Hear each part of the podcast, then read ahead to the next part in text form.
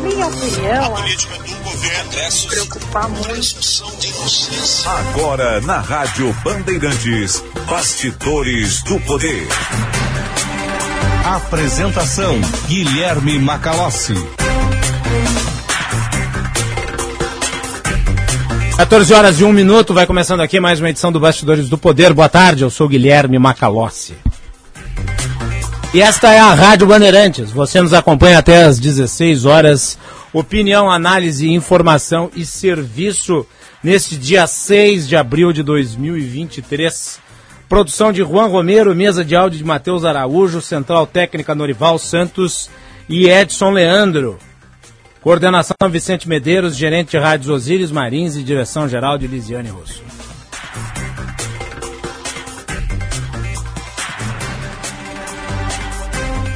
Você nos acompanha pelo sinal FM 94.9, pelo aplicativo Band Rádios e aplicativo Band Play, canal no YouTube Band RS, se inscreva, deixa sua mensagem no chat ou pelo nosso WhatsApp 980610949.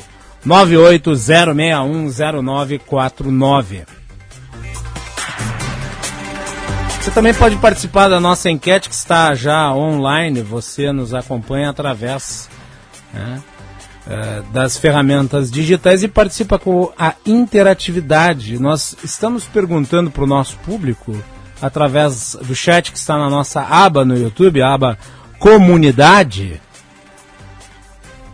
Afinal, Bolsonaro vai se tornar inelegível pelo TSE? Vote sim ou não? A enquete vai até amanhã, nós temos mais de 400 votos já. E tá apertada a disputa, né? Tá apertada. A prévia tá 55% não e 45% sim. E antes estava ao contrário, sim estava na frente, daí mudou para não. Vote lá, comunidade, na aba do YouTube. youtube.com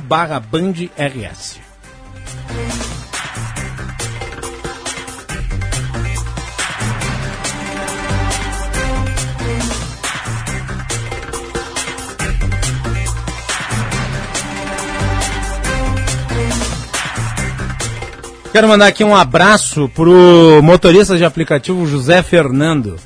Tive uma boa conversa com ele vindo do Palácio Piratini para cá. O José Fernando está estudando administração e é um motorista de aplicativo com objetivo, né? Tá usando aí esse trabalho para poder continuar os estudos. Sucesso, meu querido. Que alcance os seus objetivos. Fica aqui o meu abraço. E obrigado pela audiência. Ontem nós tivemos esse episódio terrível em Blumenau, com uma grande repercussão internacional. Eu fiz um comentário no Band Cidade, lembrando a falha elementar no nosso sistema de justiça e na nossa legislação que permitiu a esse elemento transitar livremente, porque Ontem, na coletiva dos investigadores, dos responsáveis pela apuração do caso, veio a informação de que ele tinha quatro passagens pela polícia, sendo uma delas tentativa de homicídio. Não foi esse o termo usado pelo investigador principal, o delegado Ulisses Gabriel? Mas alguém que esfaqueia outra pessoa, por óbvio, não tem ali o objetivo de fazer carinho. Quem esfaqueia busca matar. Portanto, tentativa de homicídio. Tentativa de homicídio, porte de drogas, invasão a domicílio. Era alguém né, com uma conduta violenta e que transitava pelas ruas e, portanto, entre escolas e que se não estivesse na rua, certamente não teria cometido o massacre. Então é necessária uma análise, e vejam, uma análise desprovida de paixões ideológicas em relação aos fundamentos da nossa legislação e as brechas jurídicas que permitem que elementos como este transitem livremente por aí. Porque se ele não estivesse nas ruas, essa tragédia teria sido evitada. E nós vamos tratar é, de análise científica em relação ao comportamento desse tipo de delinquente. Hoje nós entrevistamos a secretária de Educação do Rio Grande do Sul, Raquel Teixeira, e eu re coloquei aqui um argumento que havia apresentado ontem. Esse é um tipo de criminoso muito diferente daquele que habitualmente atua no tipo de violência que nós observamos no país, que é a violência típica de um país violento, em que você tem, por exemplo, escolas funcionando em áreas que são controladas pelo tráfico de drogas, pelas milícias, escolas que são localizadas em zonas periféricas e, por óbvio, estão desprotegidas porque a região inteira está desprotegida. Essa é a violência comum no Brasil. Mas as matanças em escolas ocasionadas por indivíduos que muitas vezes tem diálogos com outros assassinos potenciais em web, em fóruns de discussão, isso vem se materializando com, infelizmente, muita frequência. E é um tipo de violência diferente, que precisa de inteligência para ser combatida e precisa de dados científicos. E é por isso que nós vamos tratar sobre este aspecto com um economista e cientista de dados Tomás Conte, que já está conectado aqui ao Bastidores do Poder. Conte, é um prazer recebê-lo novamente.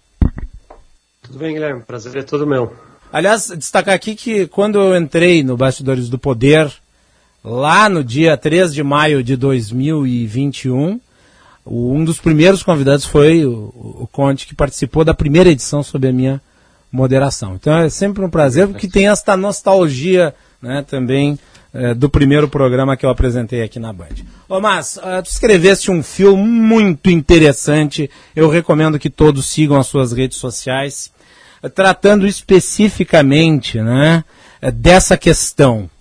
como lidar com esse tipo de criminoso que vem se popularizando no sentido de vem né, incidindo em ataques a escolas e que vem crescendo no Brasil de forma inequívoca. O governo ontem anunciou 150 milhões de reais aí para políticas de combate que me parecem né, vão ser tomadas a partir de agora e é curioso que no fio que o, que o senhor publicou nas redes sociais o senhor disse que não há elementos na ciência que comprovem a efetividade desse tipo de medida. O que, que é possível fazer?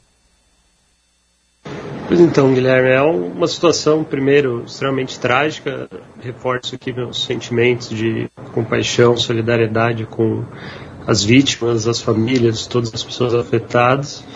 É, é realmente muito difícil, agora trazendo essa questão dos estudos, a gente saber exatamente o que fazer, porque se trata de um tipo de crime extremamente raro.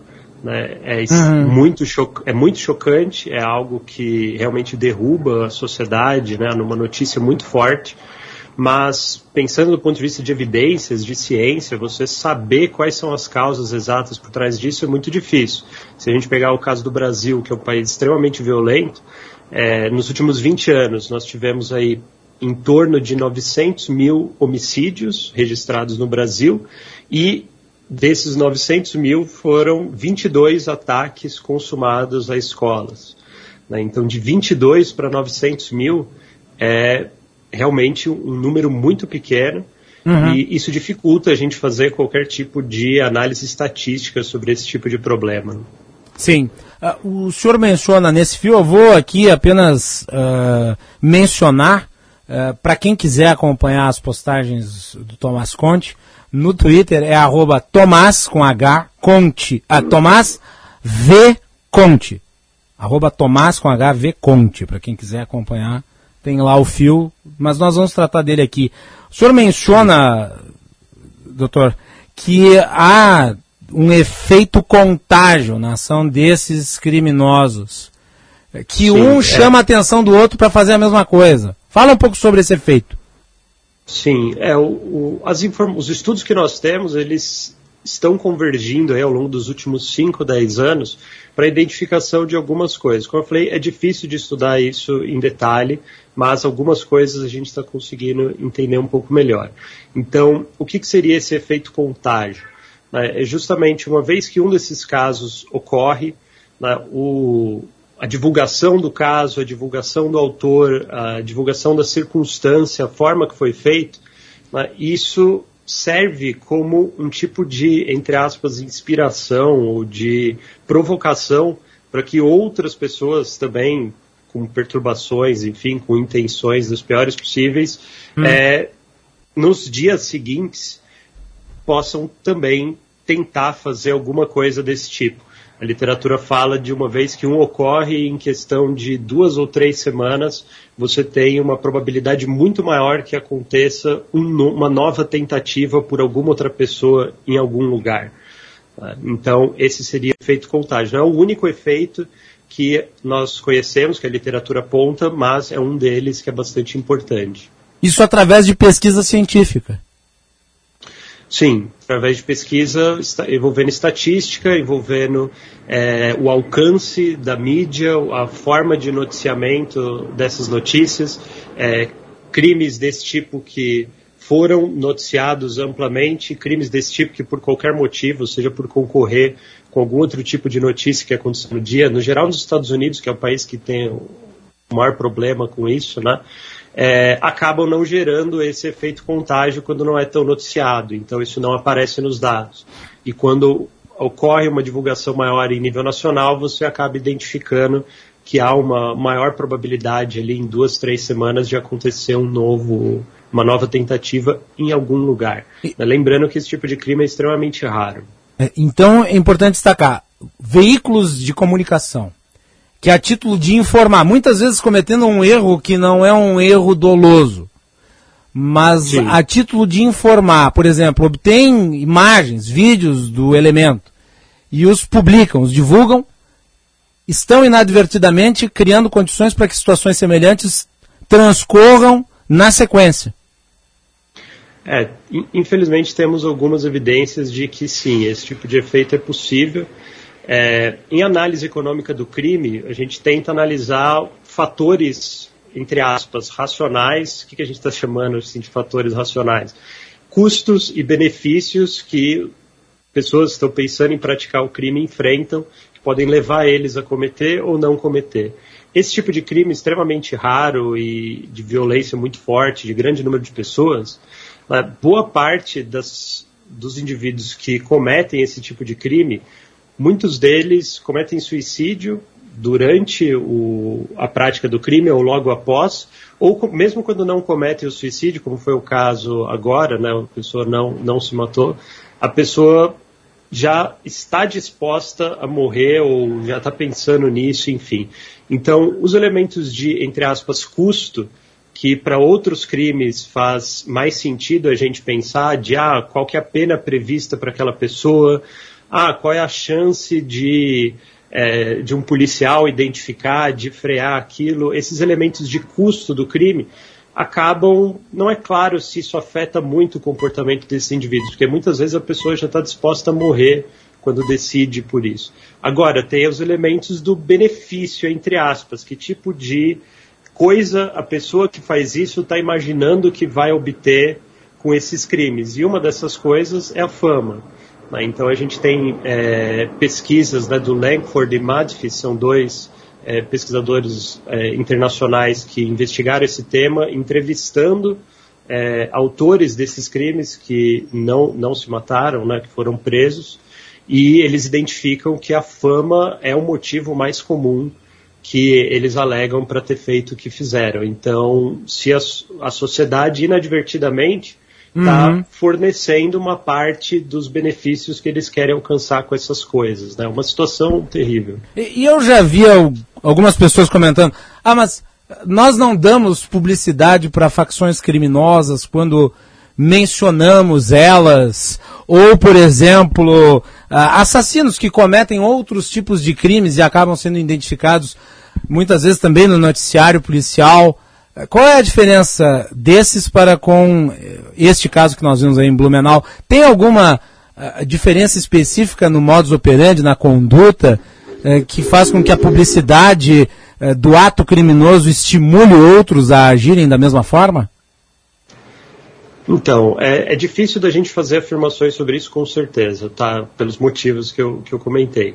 Mas, uma das coisas que é bastante diferente desse, dos crimes, por exemplo, de uma facção criminosa, do crime organizado, e esse tipo de crime, é que uma facção organi é, organizada de, do crime, ela pode ter incentivos do tipo dominar um território, é, não chamar a atenção da polícia, é, conseguir praticar crimes de roubo ou, ou, outros tipos de crime de forma impune, para benefício próprio, para ganhar dinheiro, coisas assim. Então, esse tipo de crime tem uma série de outras causas que a sociedade consegue intervir nessas outras causas, aumentando o policiamento, aumentando a investigação, variando penas, é, aumentando é, a presença no território de forças policiais, etc. E esses, esse perfil de criminoso, ele também tem incentivos para reagir a esse tipo de coisa, escolhendo outros lugares, mudando a, a, as táticas que eles têm, etc. É, digamos assim, é um, uma interação estratégica, entre aspas, normal, que a gente espera ver no comportamento criminal. Agora, Sim. esse outro perfil de criminoso, muito mais raro, né? De invadir uma escola e matar crianças de 5 anos, é, não é claro que, que, tipo de coisa essa pessoa quer obter, não, não é uma questão de dinheiro, não é uma questão. Não tem. A racionalidade disso é, é muito tumultuada e muitas vezes é isso, a pessoa está disposta a morrer fazendo isso. Então, o que só o, o, que tipo de incentivo a pessoa tem para fazer isso não sobra muito o que a gente possa analisar em termos de racionalidade desse agente. E as entrevistas que se tem com quem não se matou é a questão da fama. Talvez o perfil das pessoas que tenha se matado nesses atos seja diferente e elas diriam outra coisa se estivessem vivas, mas das pessoas que sobreviveram, a, a fama é o elemento que elas apontam. É, é o que a, é o que a, a psicologia identifica como perfil narcisístico? Exato, exato. Né? Uma, uma dessas pesquisas né, do, do Bushman de 2018, ela aponta também com base nessa análise de perfil de pessoas que realizaram esse tipo de crime e inclusive de pessoas que tentaram e não conseguiram é uma parte desse perfil narcisístico, né? A pessoa realmente focada extremamente no, nos interesses dela, nas motivações dela e realmente com pouquíssima capacidade de enxergar a dor do outro, etc. É, mas vale esse perfil narcisístico também para quem comete suicídio, porque o, sujeito pode cometer suicídio, mas é, ao mesmo tempo ele pode desejar projetar sua imagem para a história. Pois é, aí, aí faz parte da, das dificuldades, eu tinha comentado, das dificuldades de investigação das causas do crime, né? Das causas dos homicídios, que Sim. é muito raro 22 casos desses de ataques em massa em escolas no Brasil versus 900 mil homicídios. Uma outra dificuldade das ciências sociais, que talvez seja a maior dificuldade de todos, é estudar o suicídio, justamente porque quando ele acontece você não consegue mais obter nenhuma informação da pessoa que praticou, né? Então, e dentre todos os suicídios que ocorrem, um suicídio precedido por um tipo de crime gravíssimos como esses, também é uma exceção. Também uhum. dentro dos estudos de suicídio é a raridade da raridade de suicídios que ocorrem dessa forma. Então é realmente um desafio gigante que se tem para entender com base em evidências o, o que está acontecendo. Por isso que, na minha visão, né, tomando a liberdade aqui de fazer uma interpretação livre do, do que está acontecendo, não parece muito produtivo pular em conclusões e virar para a sociedade de já apresentar um programa como se a gente soubesse exatamente como resolver, porque isso ainda precisa ser investigado, tem muito mais coisa que precisa saber, mas os elementos que a gente tem apontam essa questão de tentar reduzir o benefício que esses criminosos estão enxergando nesse tipo de crime. E a, a divulgação está no centro dessa, desses potenciais benefícios. Né? Agora, a pergunta que fica em relação a, a, a esse caso é a seguinte: dado que ele também se dá num contexto de modernização da informação através da web. É, nós temos aí os meios de Sim. comunicação que muitas vezes estabelecem os seus próprios regramentos, as suas condutas, né, os seus modelos de divulgação e houve, neste caso, um movimento para difundir o mínimo de informações possíveis sobre o perfil eh, do autor do crime, mas ao mesmo tempo há também nas redes sociais um monte de outros veículos, de agentes de informação que acabam fazendo isso uh, e dando vazão à, à, publicidade desejada pelo autor do crime. Não se torna um pouco, digamos, inefetiva essa autocontrição da imprensa tradicional, uh, obedecendo a, a, a, digamos, a a pesquisa criminal que não recomenda a divulgação do nome e principalmente da imagem eh, do autor do crime? Acho que tem total razão essa crítica. É, é um parte um desafio social, um desafio de nosso enquanto sociedade de tentar entender melhor o que está acontecendo. No fim, as pessoas que é, digam estão sendo motivadas por fazer uma divulgação negativa, por é, buscar justiça, por exigir uma punição, alguma coisa assim. Uhum. Então não é como se as pessoas quisessem fazer mal. Aí é uma questão de aprendizado, né, de entender o que exatamente faz mal para esse tipo de pessoa que comete esse tipo de crime. É, não me parece totalmente impossível. É, de toda forma, uh, se o que essas pessoas querem é fama, se o que elas querem é um reconhecimento em escala nacional, é, por mais que vai existir essa divulgação em, em rede social, isso vai ser passado para frente, imagino que já diminua um pouco, já não seja um troféu tão grande assim, saber que em algum grupo X ou pessoas aleatórias estão compartilhando, mas já talvez diminua um pouco. Porque o, a gente, a gente mencionou o efeito contágio, né? no Sim. meu fio no Twitter eu falo do efeito contágio também, mas existe um outro efeito que é o efeito imitação. Né? O efeito contágio é um efeito de prazo relativamente mais curto, então é a divulgação de um evento aumentando a probabilidade de que outro evento desses venha acontecer em um prazo relativamente curto de tempo. Chama-se efeito contágio até inspirado em propagação de, de vírus, de doença, né? Passa Sim. de um evento para outro. O efeito imitação é uma coisa de mais de prazos mais longos. É um desses assassinos inspirando, sendo motivo de comparação, até de concorrência para assassinos futuros, né? Você dizer como que o crime aconteceu, que arma foi usada, isso acabar gerando um efeito imitação que daqui dois anos alguém vai usar, alguma outra pessoa perturbada, covarde, vai usar isso como referência para praticar um outro ato desse tipo. Então, é, como é algo muito difícil de se lidar, de causas em grande parte desconhecidas e difíceis de estudar, no meu entendimento, qualquer pequena, pequeno passo na direção certa que a gente dê para mitigar esses efeitos é relevante, assim, pode estar salvando uma vida. É, o senhor defende, não sei, uh, o, o senhor, com base nas pesquisas, acha produtivo é, que haja meios de inteligência para monitorar as ligações desse indivíduo, por exemplo, em fóruns de discussão online, porque nós, nós temos aí evidências e, e casos específicos em que autores de crimes desse tipo participam de discussões na internet até estabelecem concorrência para é, ver quem é que vai cometer o homicídio de maior Sim. repercussão, é, o senhor acha que há aí um trabalho de inteligência a ser feito?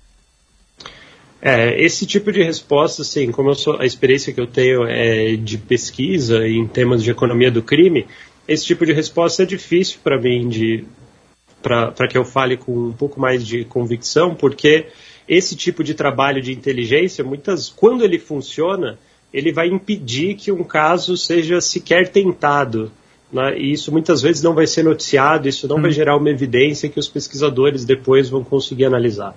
Então, o que me parece que faria sentido aqui pensando à luz um pouco do que eu conheço da literatura e uma análise do, da conjuntura que a gente está vivendo no país. É, a gente sabe que o país que mais sofre com esse tipo de atentado ao longo da história foi os Estados Unidos. Uhum. A gente sabe que eles têm é, uma polícia investigativa e tem mecanismos né, de monitoramento online muito mais poderosos do que o Brasil faz. É, nós estamos vendo o crescimento, infelizmente, desse tipo de crime, desses 22 casos, né, mais da metade que aconteceram nos últimos 20 anos, mais da metade aconteceram nos últimos dois anos. Então, como eu não consigo fazer uma recomendação, de assim, um, uma opinião com base na literatura científica, o que a opinião que eu daria seria como cidadão informado, digamos assim, uhum. para o governo, quem sabe, entrar em contato com autoridades americanas para ter conversas né, em nível de informações sigilosas mesmo, de qual nível de eficácia que eles conseguem ter lá, quantos casos como esse são abortados antes de acontecerem por conta desse tipo de investigação. Que eu saiba, não tem literatura que tenha investigado isso, justamente pela natureza do dado e a dificuldade de se registrar esse tipo de informação. Mas certamente nos Estados Unidos eles têm, é, no governo americano, eles têm informações sobre isso. Imagino que, dada a natureza do problema, é, seria relativamente fácil obter uma cooperação né, entre os países para investigar esse tipo de situação. Né? Uma pergunta do nosso público aqui, o Rodrigo Petri, ele questiona como filmes e séries influenciam isso, se influenciam esse tipo de conduta.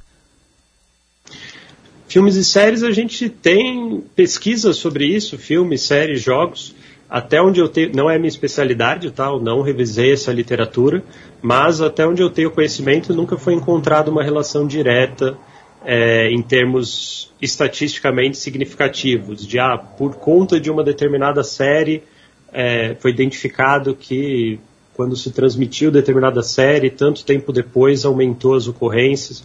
Que eu saiba, não existe nenhum tipo de evidência desse tipo, nem para filmes, nem séries, nem jogos é, a evidência que a gente tem de pesquisas com entrevistas com essas pessoas né, e com análise dos casos, das evidências policiais que são geradas, é que o mecanismo principal de influência é de pessoas com esse perfil sendo inspiradas e motivadas por pessoas com perfil similar.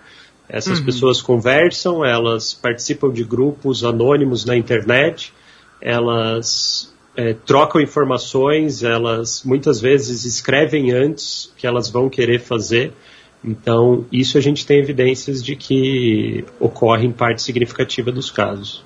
Tomás Conte, economista, cientista de dados, obrigado pela participação aqui, pela análise. Uh, é sempre um prazer ouvi-lo, professor. Lhe deixo a última palavra. Prazer é todo meu de estar aqui, Guilherme. Muito obrigado pelo convite. O, o, tema, infelizmente, é triste, mas espero poder conversar com você em temas mais alto astral em outra oportunidade. Ah, uh, professor, desculpe, chegou uma mensagem aqui, eu gostaria que o senhor, o senhor respondesse. Estou fazendo aqui um epílogo da entrevista. O nosso vinte Cristiano, que nos acompanha de Gravataí, pergunta se escolas podem fazer alguma coisa. Se quem pode fazer alguma escolas. coisa? Desculpa, não posso. Se as escolas. É, eu imagino que protocolos de segurança na escola, nas escolas serão aumentados. Né, a parte de fiscalização de pessoas que entram, acho que é basicamente inevitável que as escolas vão aumentar a preocupação com esse tipo de coisa. Até que ponto isso é eficaz ou não, nós realmente não sabemos. Infelizmente é difícil porque é isso, é um crime muito raro ninguém vai estar esperando que ele aconteça, quando ele acontece, nos lugares que ele acontece, mas certamente as escolas no Brasil, como esse tipo de crime é, simplesmente não acontecia aqui, por mais que uhum. fosse um país muito violento, nenhuma escola estava preparada para isso e eu imagino que daqui para frente a gente vai começar a se preocupar mais, né, infelizmente. Professor Tomás Conte, economista, cientista de dados, novamente meu agradecimento pela participação. Uma feliz Páscoa. Feliz Páscoa, todas as ordens. Tudo bem, tá aí então. Vamos com as informações do trânsito. Josh Bittencourt vem chegando na sequência. Trânsito. NexGuard Spectra é a solução completa para proteger seu cão desde filhote, mata verme, sarna, pulgas e carrapatos. É um e pronto. Dúvidas? Fale com seu médico veterinário. Boa tarde, Macalossi. A Boa tarde, aqui no. Bastidores do Poder, quinta-feira, véspera de feriadão de Páscoa, e o movimento promete ser intenso nas estradas em direção ao interior e também ao litoral. Somente hoje a expectativa é de que 43 mil veículos passem pela Freeway. Por enquanto, passa um pouco mais de 30 veículos por minuto nos pedágios, não chega a ter congestionamento, mas o movimento deve piorar ao longo da tarde. Em Porto Alegre, o fluxo mais carregado é no centro, em função da Feira do Peixe, que acontece no mercado público. Como proteger seu cão contra parasitas desde filhote? NexGard Spectre é a solução contra verme, sarna, pulgas e carrapatos em uma única dose. Fale com seu médico veterinário. Macalossi. Muito bem. Tá, então, obrigado, Josh Bittencourt. E nós vamos estar monitorando o trânsito em direção à Serra Gaúcha e ao litoral neste feriado de Páscoa. Amanhã, sexta-feira santa, muita movimentação no mercado público. O que, que você vai fazer de, de almoço de sexta-feira santa, Juan Romero? Almoçarei na Bandeirantes. Almoçará na Bandeirantes. Na Bandeirantes. Tô bem. Tá, Mas então. eu não tenho ideia não, tenho Vamos ideia, perguntar não. pro pessoal do Sax o que, que vai ter, né? Pois é, eu espero que tenha um peixinho. Peixinho. Olha quem tá aqui, a Lu Maria. Nossa... A nossa... Ela me chama de presidente, Ídola. chama o Jean Costa de vice-presidente. Ela é a primeira dama, então. Lu Maria é a estrela que ilumina a entrada da Band. Você se sente em casa quando você chega. Hã? Exatamente. Essa musa inspiradora. 14 horas e 3 minutos. Bastidores do Poder com patrocínio da Escola Superior, dos oficiais da Brigada Militar e do Corpo de Bombeiros Militar, realizando sonhos, construindo o futuro. E também de Sinoscar, para você abrir sorriso. Venha fechar negócio na Sinoscar. No trânsito, escolha a vida. Temperatura em Porto Alegre, 22 graus e 4 décimos. A temperatura para o Hospital São Lucas da PUC. Cuidado que salva vidas. 14 horas e 32 minutos, a hora certa para o Hotel Express Rodoviária, conforto e economia. É no Hotel Express Rodoviária, ligue 30 85 5500. Nós vamos para o intervalo e voltamos na sequência com a Vitória Jardim, que é a presidente do Instituto de Estudos Empresariais. Neste mês de abril tem o Fórum da Liberdade, tradicionalmente ocorrendo na PUC, aqui em Porto Alegre. Vamos falar um pouco sobre o evento que reúne aí pensadores, lideranças políticas, empresários, eh, para discutir o ambiente econômico e a sociedade brasileira. Já voltamos.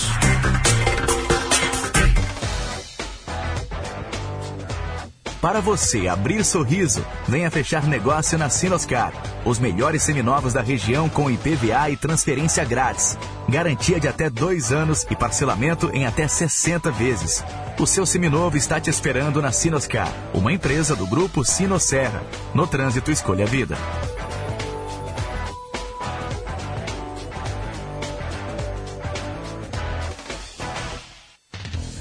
Conheça o curso de Direito da ESBM, com conteúdo voltado ao ingresso nas carreiras militares. O curso capacita você a ingressar numa das principais carreiras jurídicas do Estado.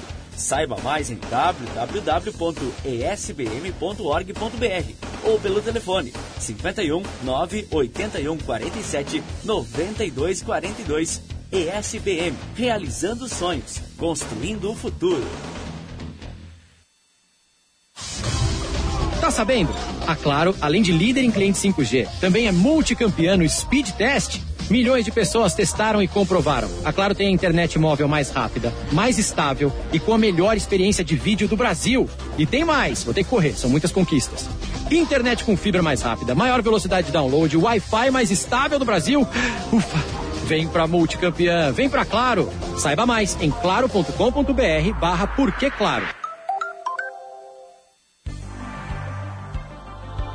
Você sabia que mais de 10 mil atendimentos para adultos e crianças foram realizados pelo plantão Telemedicina Unimed?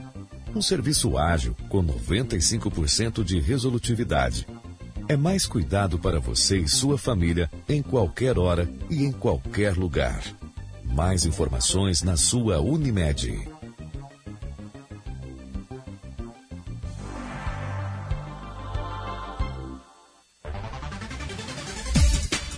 Vem aí uma nova oportunidade de fazer bem para o seu corpo e para a sociedade. Participe da Corrida do SESI. As provas acontecem de 29 de abril a 1 de maio, em diversas cidades do estado. Todo o valor das inscrições será destinado ao Banco de Alimentos do Rio Grande do Sul.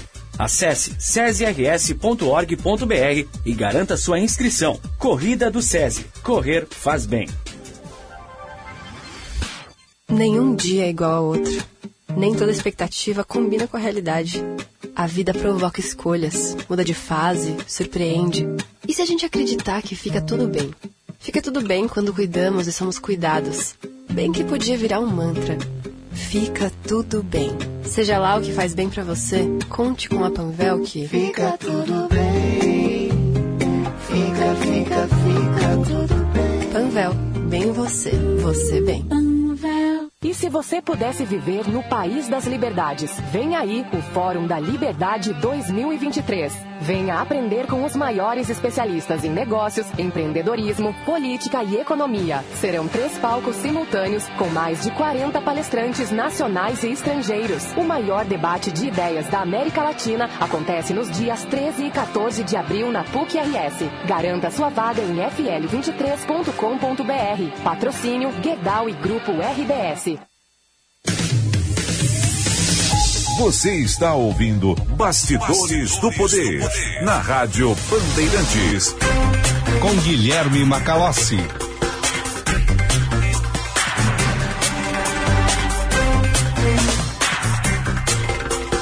Quatorze horas e 37 minutos. Este é o Bastidores do Poder na Rádio Bandeirantes.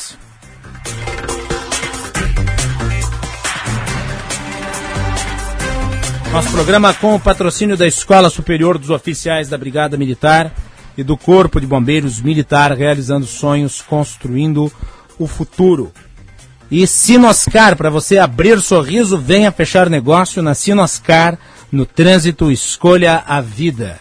Dia de nebulosidade na capital, a temperatura é de 22 graus e 5 décimos. A temperatura para o Hospital São Lucas da PUC, cuidado que salva vidas. Agora são 14 horas e 37 minutos, a hora certa para o Hotel Express Rodoviária. Conforto e economia é no Hotel Express Rodoviária. Ligue 30 85 55 00.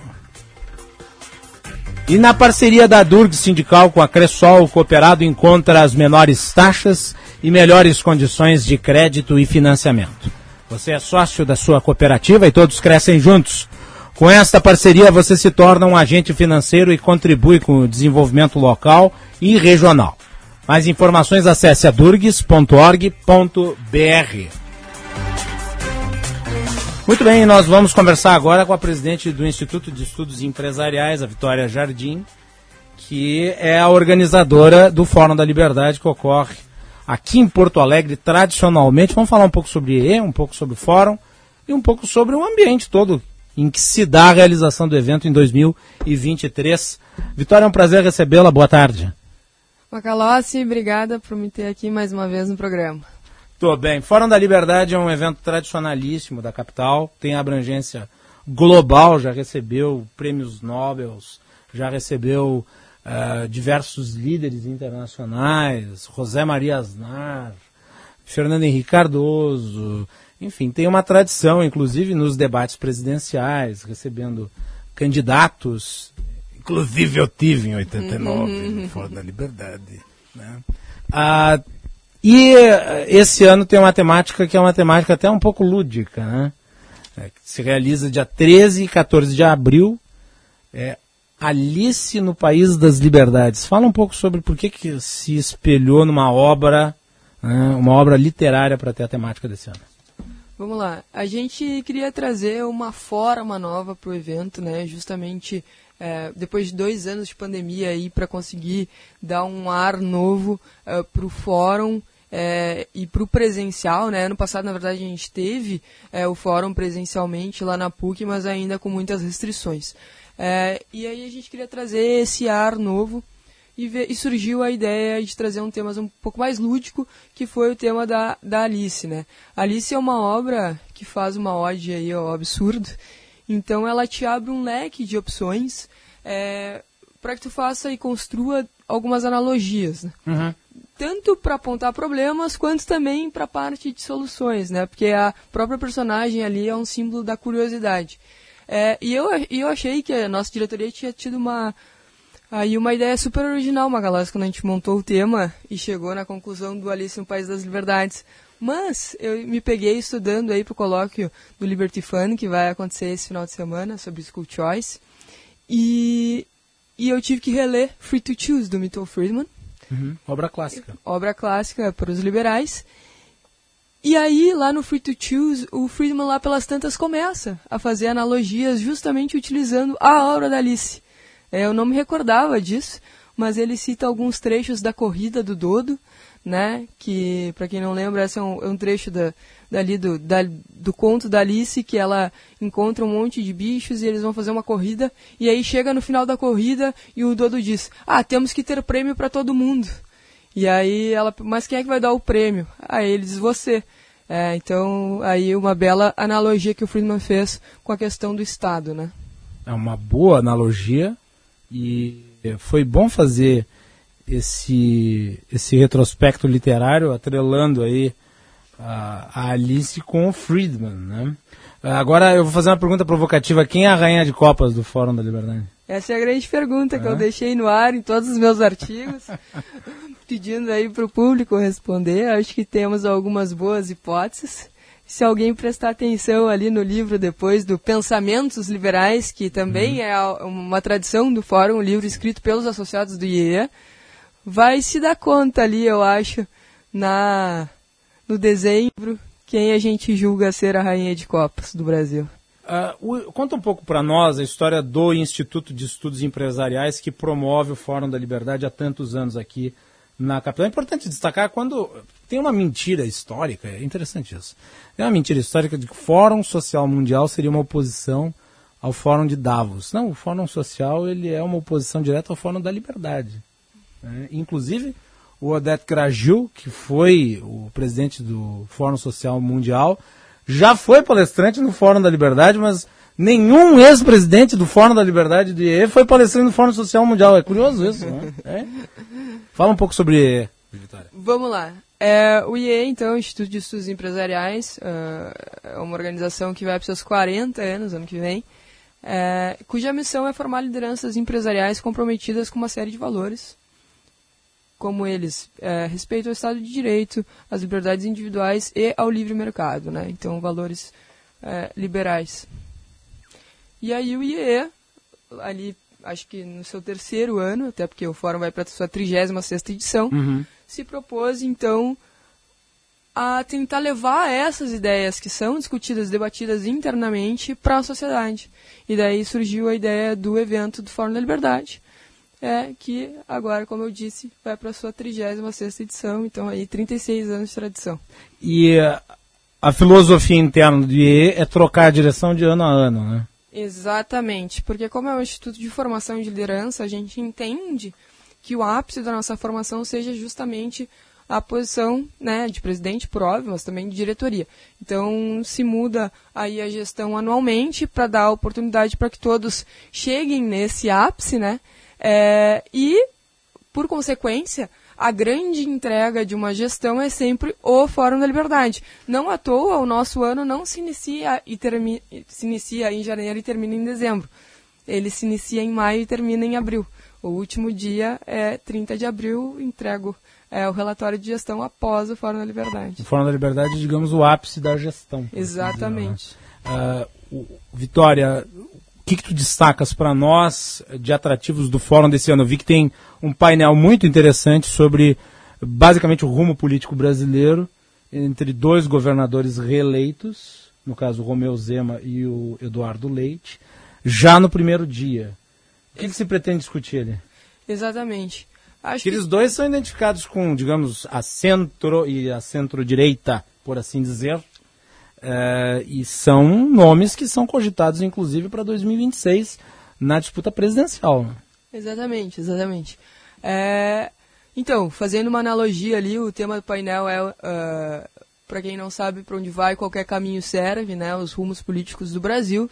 É, então, em analogia ao, ao famoso discurso do gato Chese no livro da Alice, né? Uhum. Que ela pergunta para qual lado que ela tem que ir e ele, ele ah, faz essa frase. Então é mais ou menos como eu sinto o Brasil hoje, assim.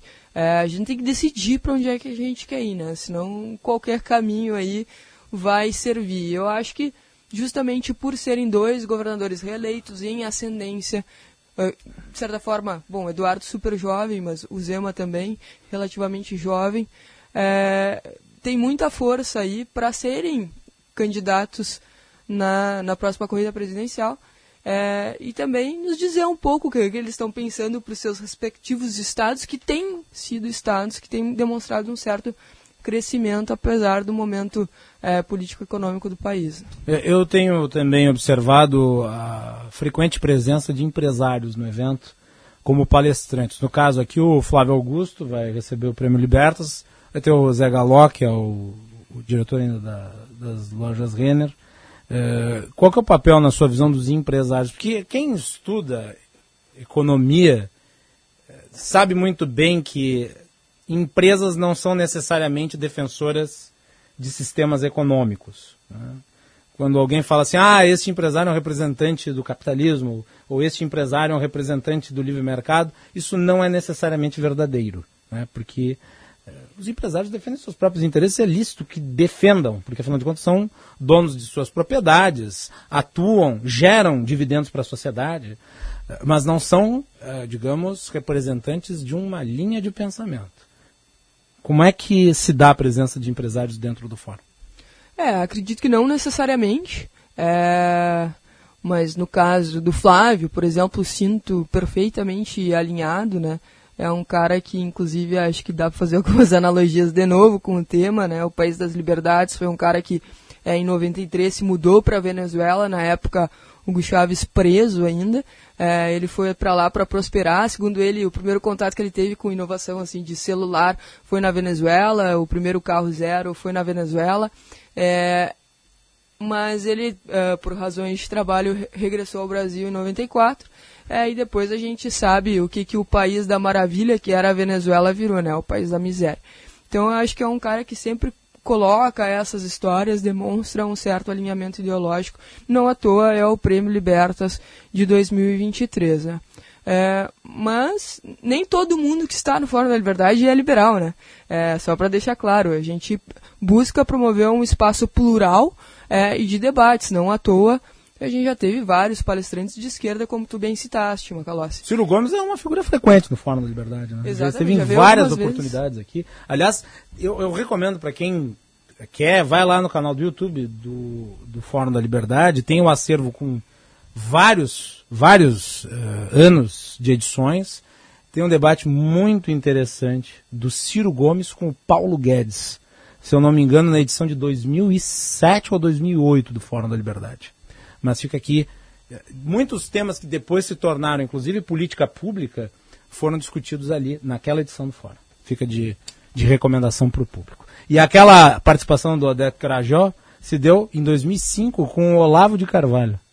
Para ver como né, ah, havia sempre um- uma identificação do Fórum também com a pluralidade de ideias. E está cada vez mais difícil trazer essa pluralidade, né? A gente tem feito convites é, e, e tá complicado, assim. é, Normalmente os caras acham que é, é cilada, não querem ir. São poucos os que realmente estão aí abertos para o debate é, e buscando o diálogo. E o que, que tu achas que se deve isso? É o, o medo da claque? Eu acho que é, um, é uma representação do que a gente vive na nossa realidade, né? A polarização extremada em todos os aspectos. Então, é, é, tem muita gente que busca uh, por diversidade, mas não por pluralidade, né? Então, acho que são duas coisas diferentes. É, e, e seria muito legal se todo mundo fosse aberto para ser verdadeiramente plural, na minha visão. Ah, Uma pergunta fora, fora do Fórum da Liberdade, mas que inequivocadamente eu acho que vai ser muito discutida ali. O momento do Brasil. Qual é a direção que tomamos na última eleição? O Brasil tomou um rumo de esquerda, porque o governo de Bolsonaro foi derrotado nas urnas e Lula assumiu com uma agenda progressista. né? Na área econômica, busca ali, digamos, limpar os cristais. É, como é que se vê o cenário brasileiro na realização do fórum desse ano? É, Vai ser discutido? Claro, em termos políticos, acho que teremos esse painel uh, importante dos governadores. Uh, Para a economia, o foco vai ser um pouco mais falar de moeda, economia, claro, brasileira, Uhum. mas focando na questão da moeda, né? Até por para atrelar isso com a inflação, teremos Fernando Urti, um grande especialista da Falou área. na Band esses tempos. É, é, Fernando, especialista aí é, na parte moeda, né? É, o Ivan Carrino, que é um economista argentino, então eles vão poder também tangenciar a questão do tema da moeda única, né? É, se Uhum. é bom, se é ruim, se faz sentido, não faz. É, e o Hélio Beltrão, para trazer um pouco mais desse, dessa questão do cenário econômico aí brasileiro de fato. Vai ser muito interessante observar, da parte do Ivan Carrino, a avaliação que ele faz eh, da debacle econômica da Argentina, né? que está em evidência aí com inflação de mais de 100%. Eh, Vitória, eu gostaria de agradecer aqui a presença no Bastidores do Poder para falar sobre o evento que ocorre agora nos próximos dias em Porto Alegre, dias 13 e 14, mudou o período, né? Esse ano é numa quinta e numa sexta, o fórum tradicionalmente se realizava segunda e terça. Então eu queria que tu falasse um pouco sobre como a pessoa pode participar e dar o serviço do evento. Vamos lá. É, quem quiser participar pode acessar nossa landing page, então, fl23.com.br e ali vai ter várias informações sobre o fórum, palestrantes confirmados, programação. Queria chamar a atenção para mais um painel, se tiver um tempinho. Painel de urbanismo com o francês Alain Bertot, é, acho que é um dos maiores economistas do mundo aí, vai estar conosco aqui em Porto Alegre em um ano muito importante porque se discute a questão do plano diretor. Então, Uhum. também por isso a ideia de trazer eh, essa temática evento. E Porto Alegre que mudou muito né, nesses últimos anos, com a Orla, debates que são de natureza urbanística, e o urbanismo está profundamente entrelaçado com o desenvolvimento econômico. Né? Então é uma temática interessante. Então entrem lá, fl23.com.br. O nosso VIP já está sold out, Macalossi, pela primeira Esgotado. vez. Esgotado, não temos mais ingresso. É, mas você ainda pode comprar o passaporte FL, que dá acesso aos dois dias de evento, na categoria normal, standard. É, e também teremos uma festa de encerramento e um almoço de abertura, ambos na Catedral Metropolitana. Essa outra inovação aí dessa edição. Antes os eventos se davam no Leopoldina Juvenil e esse ano migramos para o Salão Nobre da Catedral. Muito bem, tá então. Vitória Jardim, presidente do Instituto de Estudos Empresariais. Obrigado, Vitória, parabéns pelo trabalho, os nossos microfones ficam à disposição. Obrigada, obrigada, Macalossi. Tudo bem. Prazer. Estarei lá no fórum. 14 horas e 53 minutos, temperatura em Porto Alegre 22 graus 3 décimos. Este é o Bastidores do Poder. Você participa pelo chat no YouTube e pelo nosso WhatsApp 980610949. Nós vamos fazer um intervalo e na volta tem o repórter KTO, previsão do tempo, serviço e vamos falar com o advogado eleitoralista Rafael Morgental, que tratará de um tema polêmico, que é a possibilidade de inegibilidade do ex-presidente Jair Bolsonaro. Ele enfrenta uma série de inquéritos no Supremo Tribunal Federal. Um deles né, sobre os ataques do ex-presidente ao sistema de votação numa reunião com embaixadores está em fase avançada. Deve ir para a conclusão com o relator na próxima semana. né, o despacho do Benedito Salomão nessa sexta-feira que passou foi a de encerrar a fase de instrução do processo.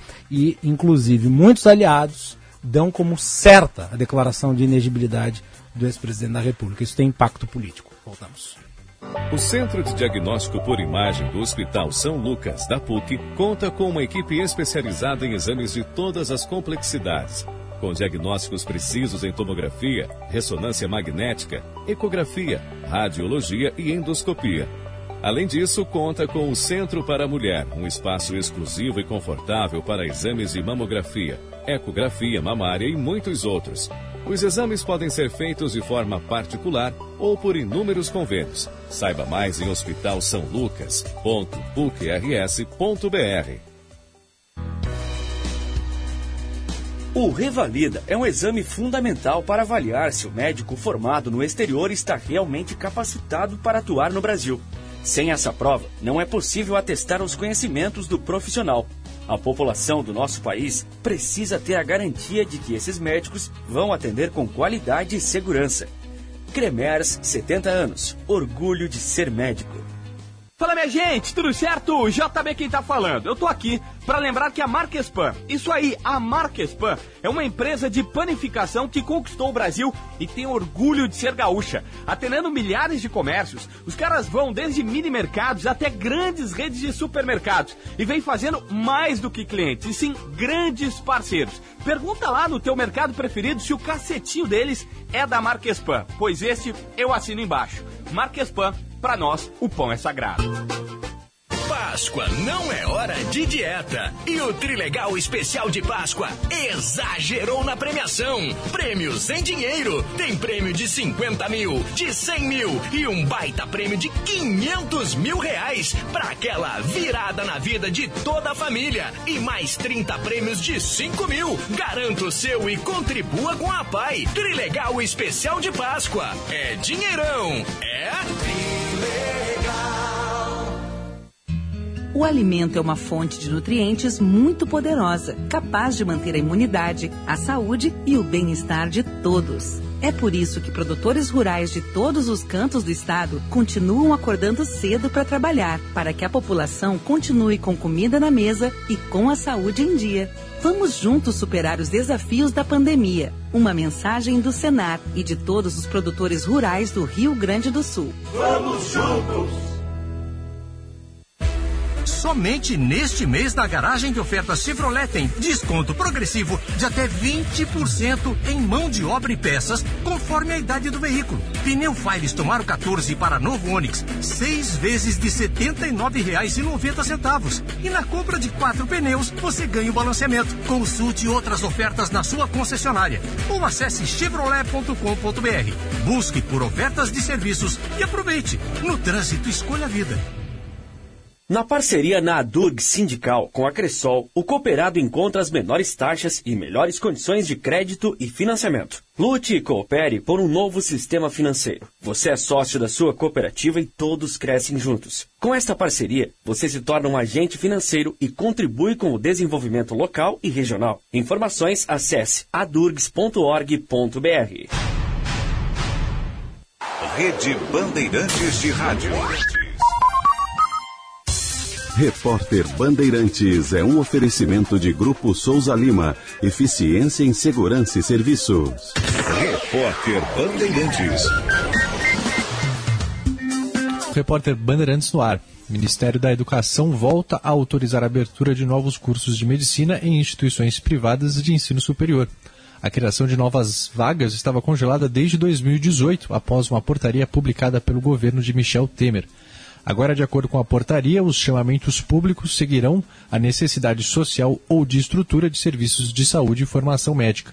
Em relação aos critérios de necessidade social, o governo diz que irá priorizar as regiões de saúde com menor relação de vagas e médicos por habitante, ou seja, onde faltam profissionais. Tem polêmica no Reino Unido para a coroação do Charles III daqui a um mês. De Londres, informa o correspondente da Rádio Bandeirantes, Felipe Killing foi a ausência de um detalhe que chamou a atenção. No convite oficial da coroação do rei Charles está lá, Rainha Camila, que também será coroada na cerimônia do dia 6 de maio. Até então, ela era conhecida como Rainha Consorte. O Palácio de Buckingham afirmou que irá fazer a troca de título em seu site oficial. Esse é um assunto delicado no Reino Unido, porque está muito fresco na memória dos britânicos que a rainha da Inglaterra é Elizabeth, que morreu em setembro do ano passado e foi a monarca mais longeva no cargo, 73 anos. Elizabeth também deixou avisado que gostaria que Camila Parker fosse reconhecida como rainha consorte. Além disso, muita gente por aqui torce o nariz para ela, que teve um caso com Charles quando ele ainda era marido da princesa Diana, já foi casada anteriormente e tem dois filhos que são frutos desse relacionamento. A coroação vai ser para 2 mil convidados e terá a presença de diversos líderes mundiais. O presidente Lula recebeu o convite, mas ainda não confirmou presença. Já o presidente americano Joe Biden disse que não vai comparecer. A primeira-dama, Jill Biden, será enviada para representar os Estados Unidos. Harry e Meghan, que frequentemente criticam a monarquia britânica, foram convidados, mas a presença do polêmico casal ainda é dúvida. Essa é uma coroação repleta de ingredientes que alimentam a expectativa. Muita coisa faz parte da estratégia de marketing. Outras são frutos de uma família que tem seus problemas, como muitos de nós. A realeza parece um conto de fadas, mas também tem lá suas questões espinhosas e bem triviais. Muito obrigado a você que acompanhou o Repórter Bandeirantes. O negócio é o seguinte: a solução completa para o seu negócio é a Souza Lima. E com a Souza Lima, o negócio é inovação. E aqui não tem esse negócio de ser tudo igual, não. As soluções são sob medida, de segurança, limpeza e outros serviços. E é um ótimo negócio em valores, sempre alinhado aos valores do seu negócio. E esse negócio de terceirização deixa que a gente resolve. O nosso negócio é fazer o seu negócio melhor. Negócio fechado? Grupo Souza Lima. Soluções completas para o seu negócio. Tá sabendo? A Claro, além de líder em cliente 5G, também é multicampeã no Speed Test. Milhões de pessoas testaram e comprovaram. A Claro tem a internet móvel mais rápida, mais estável e com a melhor experiência de vídeo do Brasil. E tem mais, vou ter que correr, são muitas conquistas. Internet com fibra mais rápida, maior velocidade de download, Wi-Fi mais estável do Brasil. Ufa! Vem pra multicampeã, vem pra Claro. Saiba mais em claro.com.br barra Claro. A Páscoa Cacau Show está recheada de momentos especiais. São os momentos Feliz Hoje. Momentos simples que transformam o seu dia. Como ganhar o presente da Cacau Show, brincar de caçar ovos de Páscoa com as crianças ou se fantasiar de coelhinho. O que importa é saborear o momento e aproveitar o agora. Páscoa Cacau Show. Delícias que transformam o seu momento. Feliz Páscoa. Feliz hoje.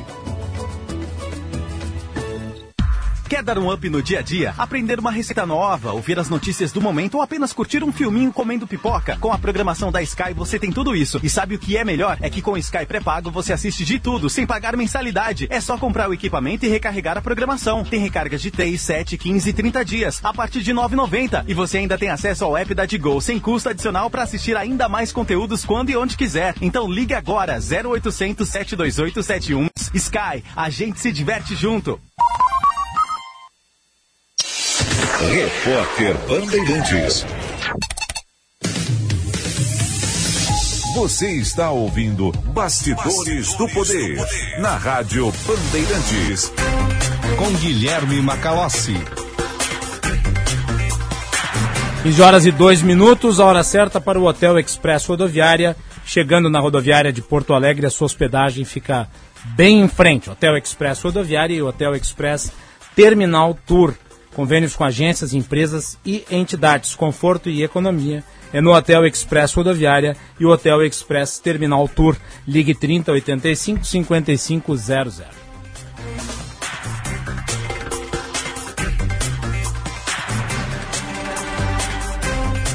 Ouvinte aqui dizendo que a televisão ensina a violência. O professor Conte aqui mostrou que não existe associação entre uma coisa e outra. Não é porque você assiste um filme né, que você vai praticar o ato de violência. né. O ato de violência é, sem sombra de dúvidas, uma associação moral entre inspirações de pessoas que atuam da mesma maneira, no âmbito particular. né.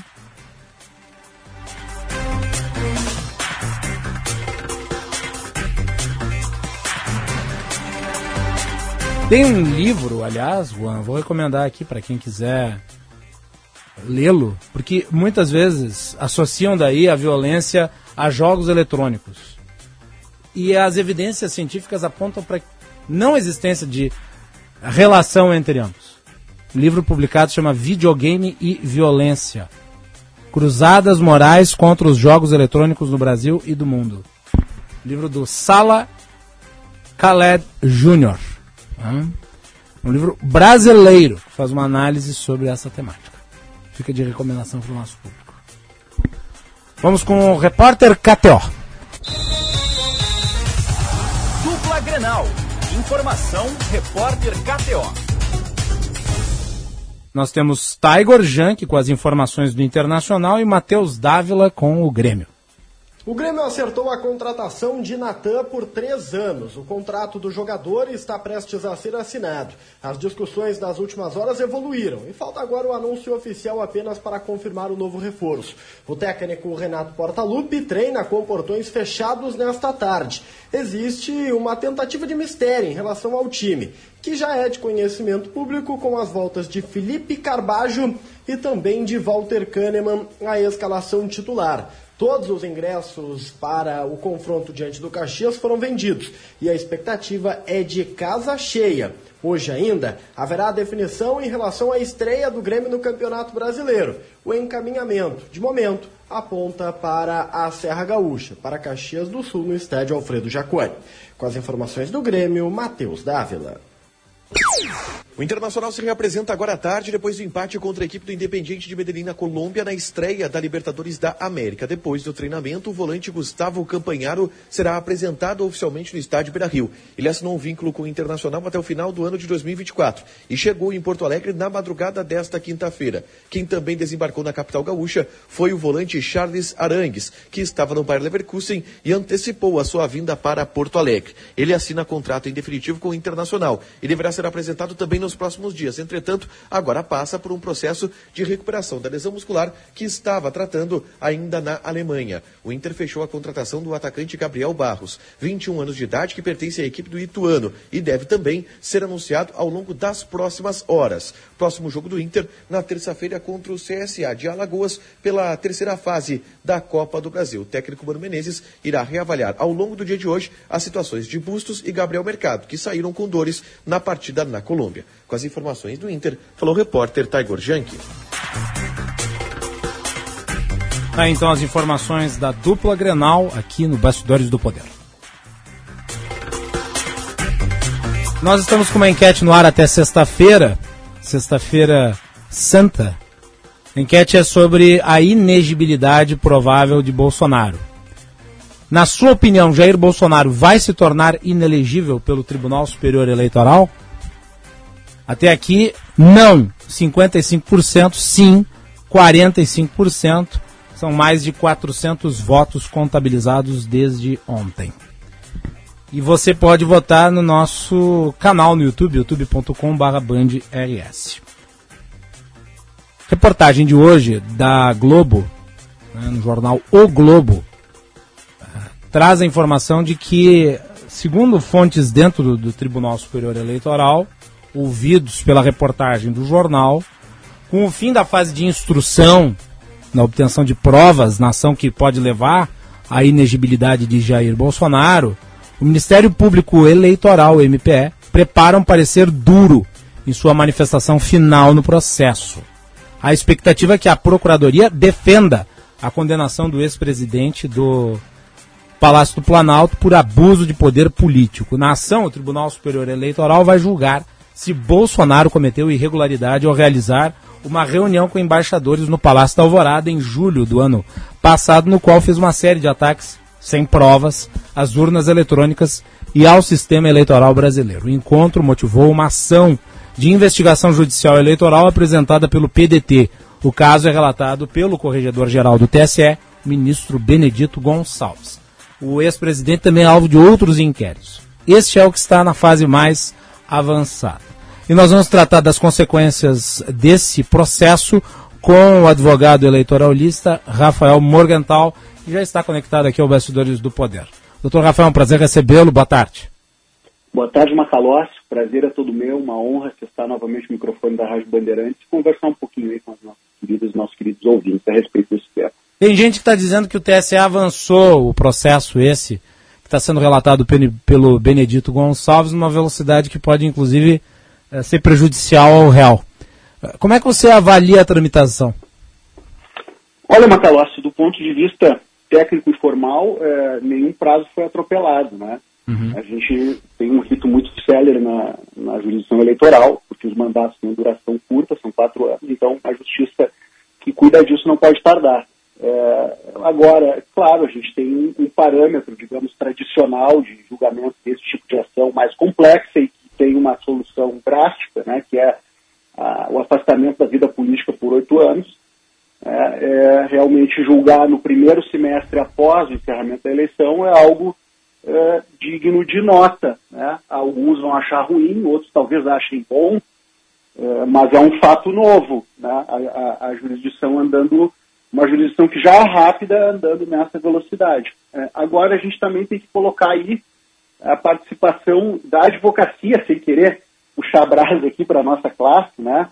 É, o, o, Ciro, como a gente sabe, era um personagem que, do ponto de vista da viabilidade eleitoral, estava para constar, é, mas ele causou aqui um, um estrago né, na campanha do Bolsonaro, porque foi o PDT, pelas hábeis mãos do, do Dr. Valber de Moura Agra, que é um dos expoentes aí da advocacia eleitoral, uhum. uh, enquadrou uma ação de um, de, que exige uma instrução muito simples, né, curta, porque uh, essa acusação que está sendo pautada, né, que, que deve ser julgada logo, ela diz respeito apenas à reunião com os embaixadores. Né? O que, que acontece aqui? É uma decisão estratégica, porque qualquer candidato à reeleição, isso vale no país inteiro, inclusive para prefeitos, ele com os instrumentos de, de poder na mão, ele, ele fica muito tentado a usar, né? Uhum. Sobretudo quando as consequências do que está em jogo é muito grave. Então, assim, é uma reflexão até que a gente tem que fazer a respeito de sistema. Se a reeleição não é um convite a esse tipo de, de reação, né, de sobrevivência política. Sim. Então, então, em arremate esse primeiro ponto, é, foi uma ação bem colocada, que tem um objeto estreito, a produção probatória é pequena, porque é, é uma questão até de hermenêutica jurídica, eu diria, mais do que construção probatória. Foi é, uma ação que me parece, né, doutor Rafael, muito diferente daquela é, que pedia a cassação da chapa Dilma Temer, né? Que, lembro, teve uma enorme discussão no TSE, até com debates acalorados envolvendo o Gilmar Mendes, e que acabou resultando em nada. Até porque a fase de coleta de provas ela se estendeu ao, infinito. E nesse caso aqui houve uma delimitação muito específica. Né? Sim, é, é, essa referência ao caso da chapa de Temer é importante. Eu tenho o máximo respeito e admiração pelo professor Gilmar, mas aqui a gente deve reconhecer que ele colocou a pizza no forno e depois serviu, né? Foi a partir de uma iniciativa dele que se ampliou o alcance daquela ação para incluir provas que não tinham aparecido na acusação, né? A delação da Odebrecht. Então, hum. uh, e aí no fim ele próprio conclui, bom, a gente entendeu o mecanismo, isso virou até filme. E, Sério, mas agora, é, mas, e agora não, não é o caso de, de condenar, porque a gente tem uma regra de né? Qual é a uhum. regra do processo básica? A, a, a acusação inicial delimita os termos da ação, trazer novas provas, e aí fazendo um link com essa situação aqui, né, que já é sui generis, porque pela primeira vez é, a gente tem um presidente acusado de abuso de poder, não por usar os instrumentos da máquina, isso é o, é o mais do mesmo, né, mas por desafiar a credibilidade do processo eleitoral. Já e tu acha esse, que esse o fato de ele ter feito um ataque virulento como ele fez, a época eu comentei aqui no Bastidores do Poder, ao sistema eleitoral, às instituições, usando estrutura do Palácio da Alvorada, inclusive expondo isso para a comunidade global, porque foi no encontro com embaixadores, dá materialidade incontestável à ação? Olha, eu acho que em relação aos fatos, eh, não há nenhuma dúvida. O próprio ex-presidente Jair Bolsonaro mantém a mesma posição a respeito da desconfiança sobre os resultados da urna eletrônica, sobre uhum. o sistema em si. Né? Veja que é, ele, em manifestação recente, ele aceita a possibilidade de ser declarado inelegível por isso. Né? O que não deve ser é, nenhuma surpresa para ninguém, porque o TSE, antes dessa situação, já se de deparou sobre o tema. Né? Ele tratou da cassação do deputado Francisquini, que largou vídeos na, no dia da eleição, após a conclusão da eleição, inclusive, uh, colocando em dúvida a urna eletrônica. Foi caçado por isso e o TSE pegou essa decisão e botou na sua resolução preparatória às eleições de 2022. É um precedente, então, assim, portanto. Tem precedente, tem a regra e o Bolsonaro conhecia o precedente e a regra. Né? Então, eu acho assim que é uma posição, ah, de certa forma, admirável, porque ele permanece na tese. Né? Isso pode, inclusive, virar uma tese defensiva. Isso é a resiliência típica de presidentes e ex-presidentes. O Lula esteve preso, muitos disseram que estava morto e está aí de novo. Né? Então, eu acho assim que, avançando um pouco nessa especulação, né, talvez essa inelegibilidade venha rápido, é, porque os, os, dados apontam para isso. Né? É, mas é, será que ela permanece até a próxima eleição? Aí é que tá. Qual que é o efeito da inegibilidade na legislação atual e é, qual que é a, possibilidade disso se estender por tempo suficiente para afetar a eleição de 2026? Desde a lei da ficha limpa, é, nós podemos considerar uma pessoa inelegível a partir de uma decisão de órgão colegiado. Sim. Né? Aquilo que, em paralelo com o direito penal, é a prisão em segunda instância. Né? Eu, na, na, minha, na minha condição de advogado e, e, e, filiado a uma linha de defesa de direitos, eu acho que nós estamos rompendo o marco civilizatório. Né? A, a restrição drástica de direitos, a liberdade, a participação política, ela depende de uma sentença certa, né? e não uma sentença que pode ser reformada. Perfeito. Eu, eu, eu me alinho com isso. É, eu sempre fui um crítico da lei do ficha limpa, apesar de ela ser uma lei muito popular. É, ela é uma Sim. lei que antecipa penas, por exemplo. Exato. E aí depois o que acontece se o, o tribunal revisa aquela decisão e diz é, o cara poderia ter concorrido na eleição. Uhum. É, é, em tese, né, a vítima dessa, dessa condição aí é, teria até uma ação contra o Estado né, e, e causou, é, porque é todo um sistema, né? Não, né, não vamos isolar o problema no judiciário. Né? Tem uma acusação, tem um parlamento, inclusive. Então, mas isso, isso já transcende o nosso objeto. A questão aqui é a seguinte: a regra do jogo está posta, órgão colegiado, que significa que o TSE, a partir do momento em que decida sobre a, a responsabilidade do Bolsonaro, né, com base no seu precedente na sua norma, num fato que o próprio Bolsonaro reconhece. Uhum. Tá? Então a questão aqui é de considerar se isso é grave ou não. Sim. Essa talvez, Macalós, seja para os especialistas a, a, discussão mais difícil, porque é uma acusação um tanto genérica, né? colocar em dúvida a qualidade do sistema. A gente não tem exatamente essa proibição na lei, né? nunca ocorreu ao legislador. Mas pode-se fazer uma interpretação de que ele faz ali uh, um ataque às instituições e que ele, portanto, comete um crime de responsabilidade, ou algo semelhante é, a isso. E daí o TSE não tem competência para essa ação aí a gente está falando é, de defesa da democracia no sentido mais amplo. Né? Mas, claro, é, a, a, ideia do próprio órgão eleitoral, que aqui no Brasil reúne funções administrativas, né? Uhum. então, dessa forma mais suspeita, entre aspas, né? É, a ideia de, de, esse tribunal defender a credibilidade do seu trabalho como um todo, né?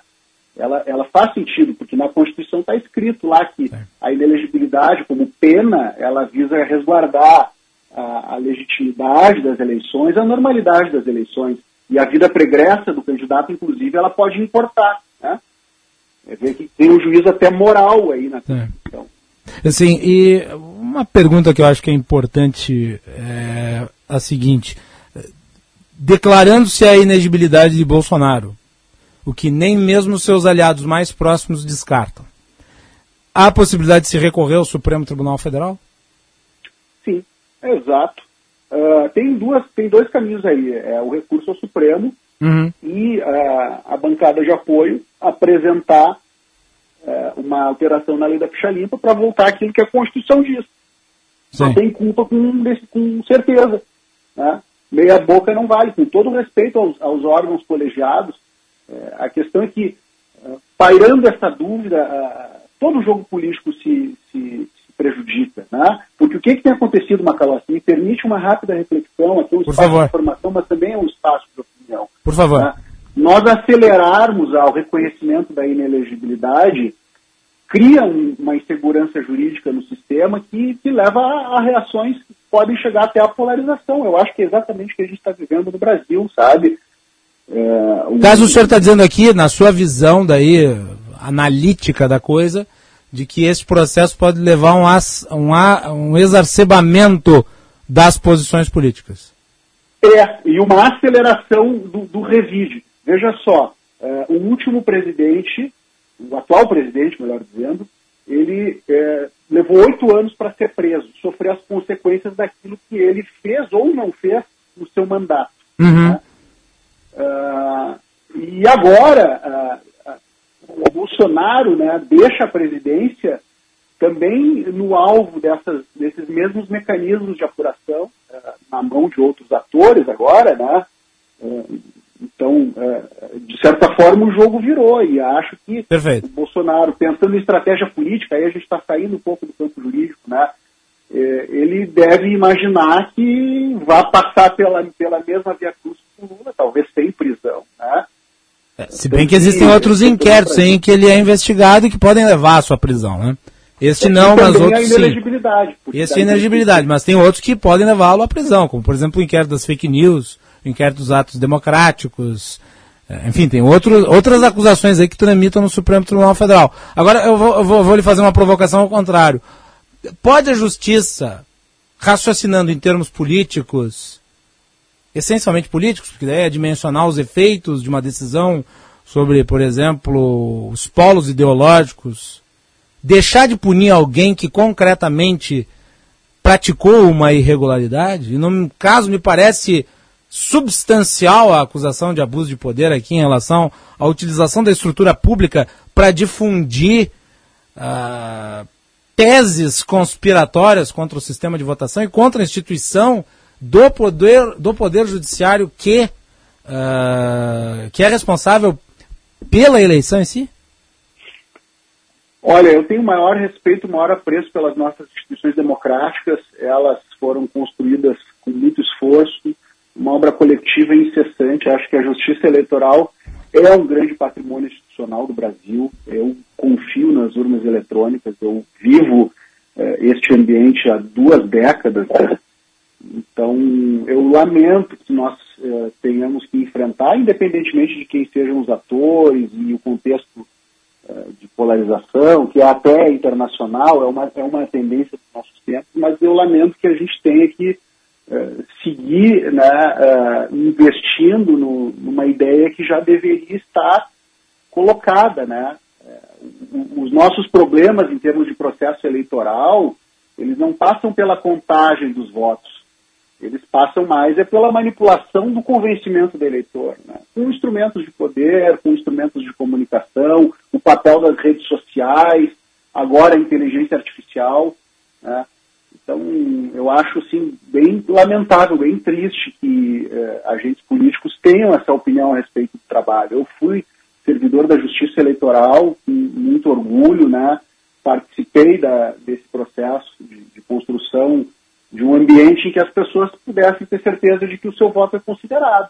E aí, quando a gente vê pesquisas dizendo que eh, 50%, um pouco menos, do- das pessoas acham que o o Lula não ganhou a eleição, eh, que é o mesmo número de pessoas que acham que o Bolsonaro não deve ser elegível, né? Eh, eu fico um pouco preocupado, Macaló. E eu me pergunto se é o mesmo percentual de pessoas que acreditam que a Terra é plana. Pois é.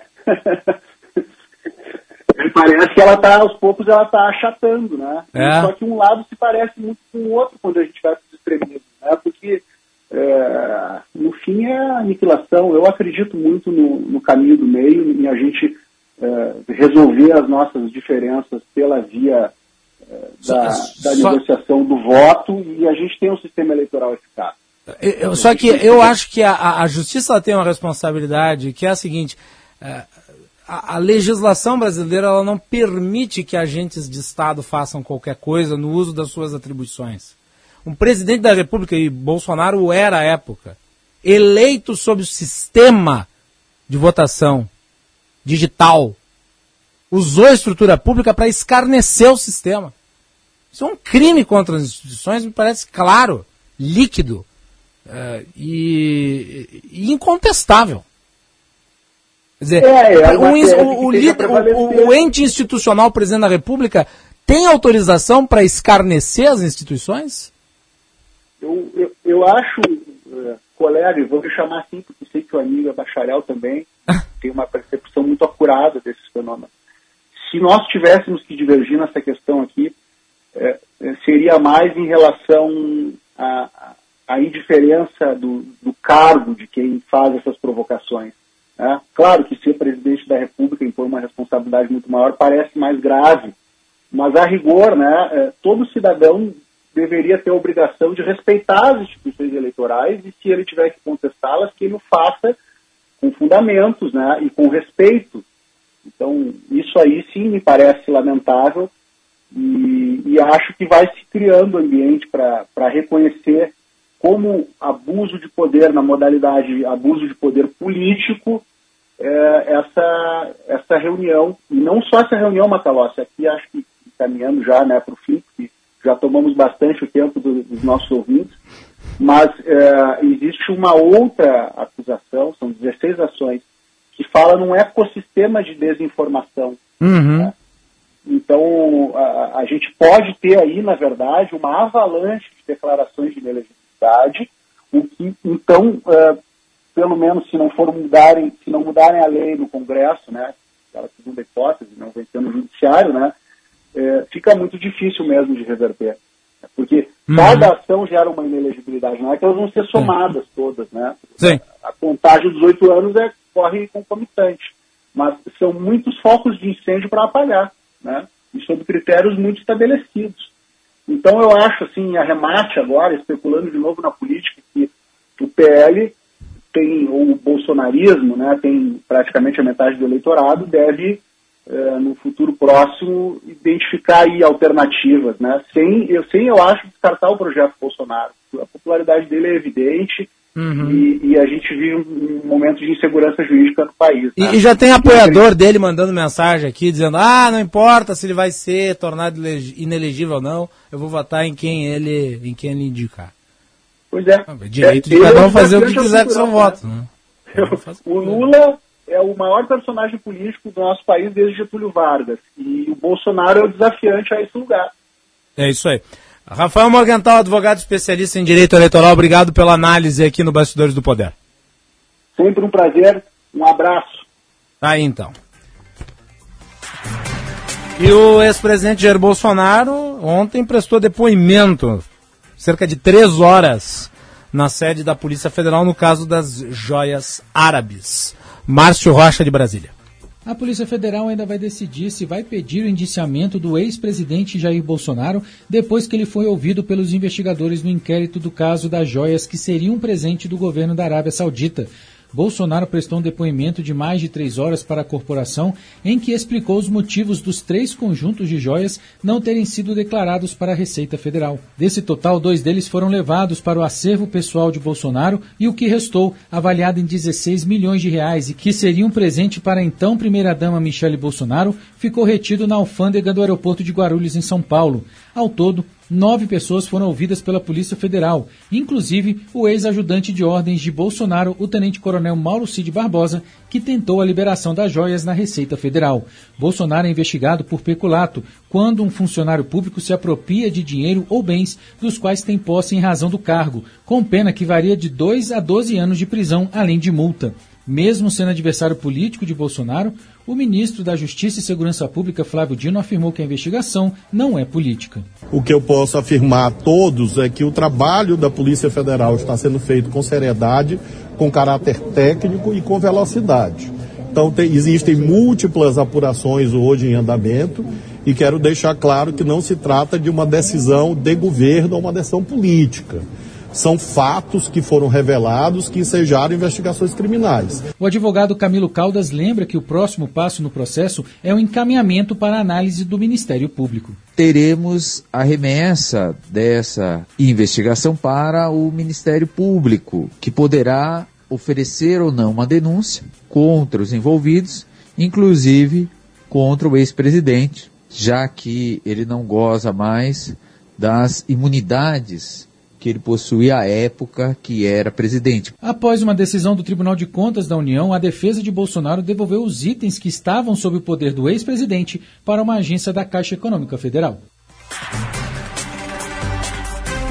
No G1, a André Assad, uma jornalista bem informada, traz a informação, segundo a avaliação de investigadores que acompanham o caso, que o ex-presidente mais oito que foram ouvidos nesta quarta-feira pela Polícia Federal é, devem aí ser responsabilizados de Bolsonaro, possivelmente por peculato. Lembrando que se somar os três conjuntos de joias, um que estava sob a posse do ex-presidente, o outro que estava na chácara do ex-piloto Nelson Piquet. E o terceiro que estava apreendido no aeroporto de Guarulhos, soma-se aí 20 milhões de reais. Hum? Vamos aguardar para ver qual que vai ser o andamento dessa investigação. Agora, é inequívoco. Dos três conjuntos, dois estavam sob a posse ilegal de Bolsonaro. Um, aliás, passou pela alfândega sem ser identificado. Voltamos.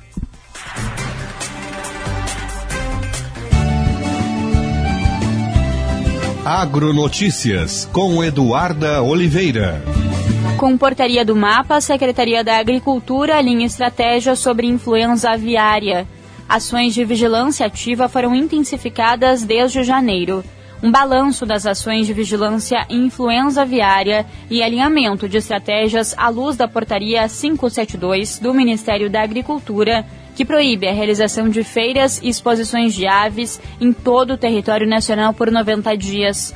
Outra determinação da portaria ministerial é de que as aves criadas livremente devem ficar 90 dias sem acesso aos piquetes, abrigadas em local telado. Com relação às atividades de vigilância ativa, o Serviço Veterinário Oficial do Rio Grande do Sul já acumula 1.315 ações desde janeiro deste ano, com estimativa de 1 milhão de aves observadas além de 778 ações de educação sanitária, com alcance estimado de 21 mil pessoas.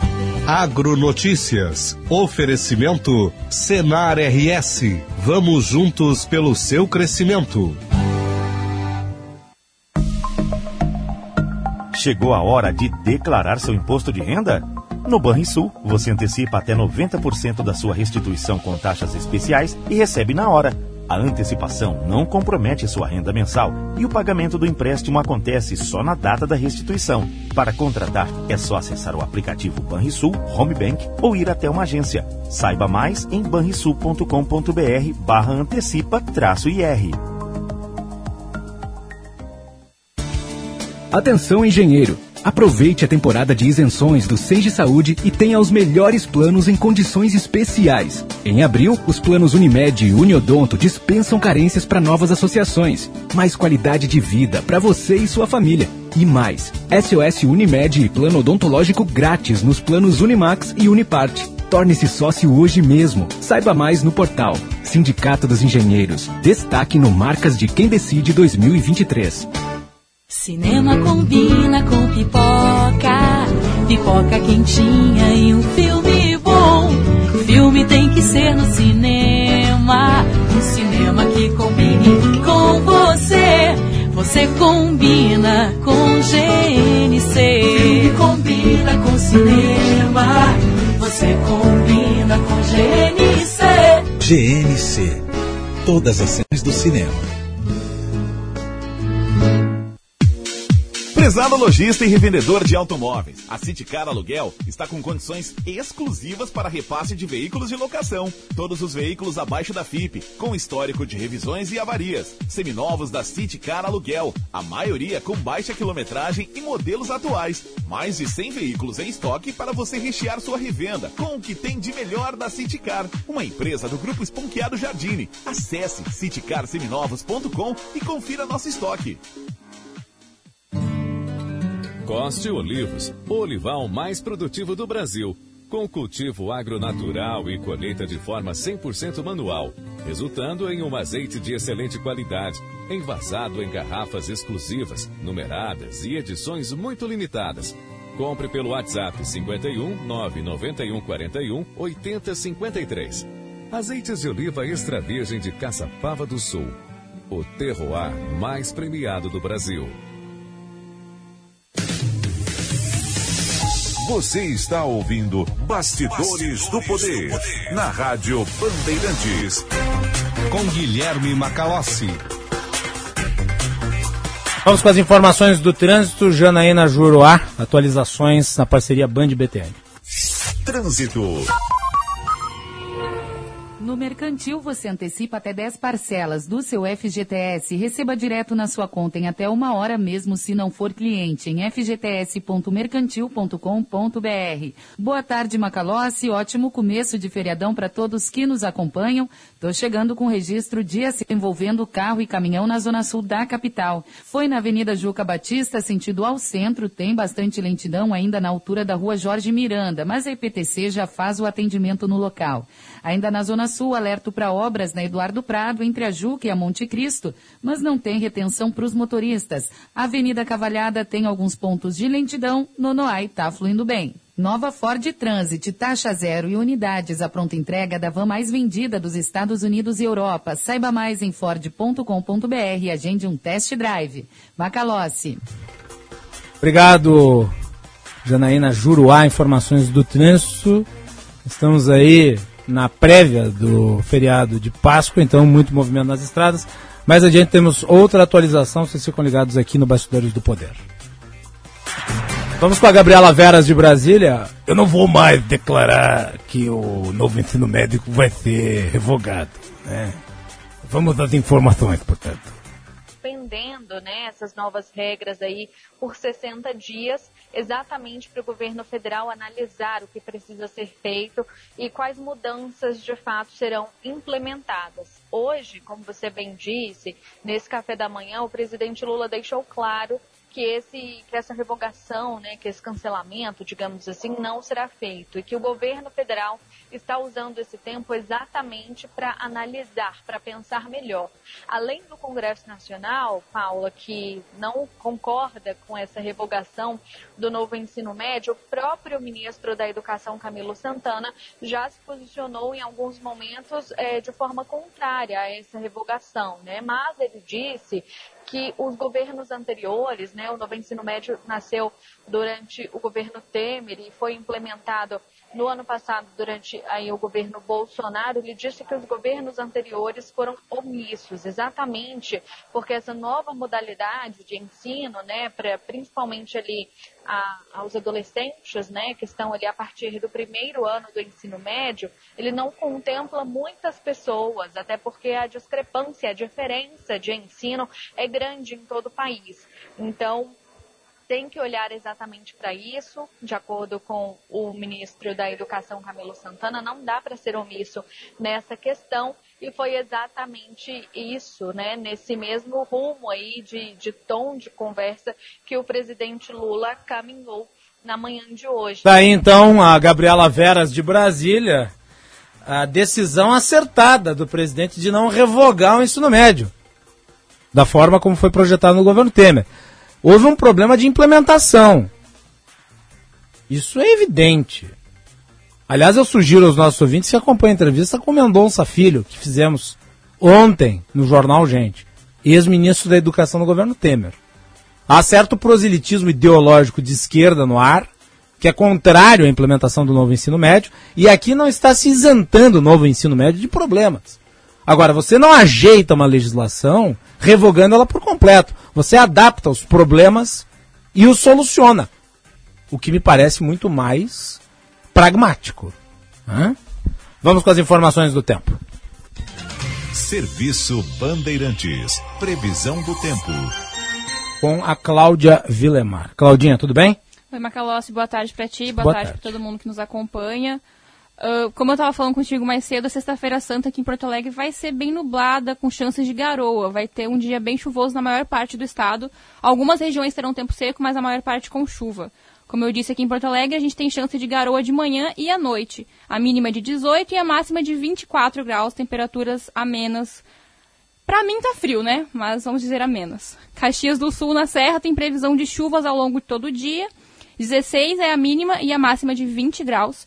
Tramandaí, no litoral norte, tem previsão também de um dia chuvoso com chuvas passageiras, com mínima de 18 e máxima de 21 graus. E em Rio Grande, no litoral sul, o dia é de céu com muitas nuvens, mas sem chuva. Mínima de 17 e máxima de 26 graus. Muito bem, tá aí as informações do tempo que hoje né, foi dado pela Claudinha Vilemar com uh, a camisa do Green Day. Pois né? é, até brinquei aqui que eu tô de blusa de banda, enquanto o Macalós está de blazer, até estamos meio diferentes, mas unidos aqui. Não, mas é, tá estilosa. Green Day é uma boa banda e nós Pois vamos, é. vamos tocar American Idiot pra vocês que estão nos escutando Aí, aqui. boa música.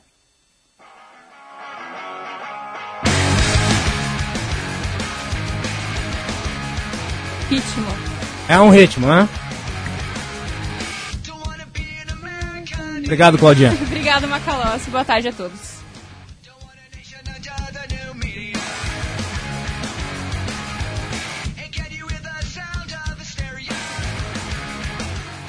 Nós vamos pro intervalo e voltamos.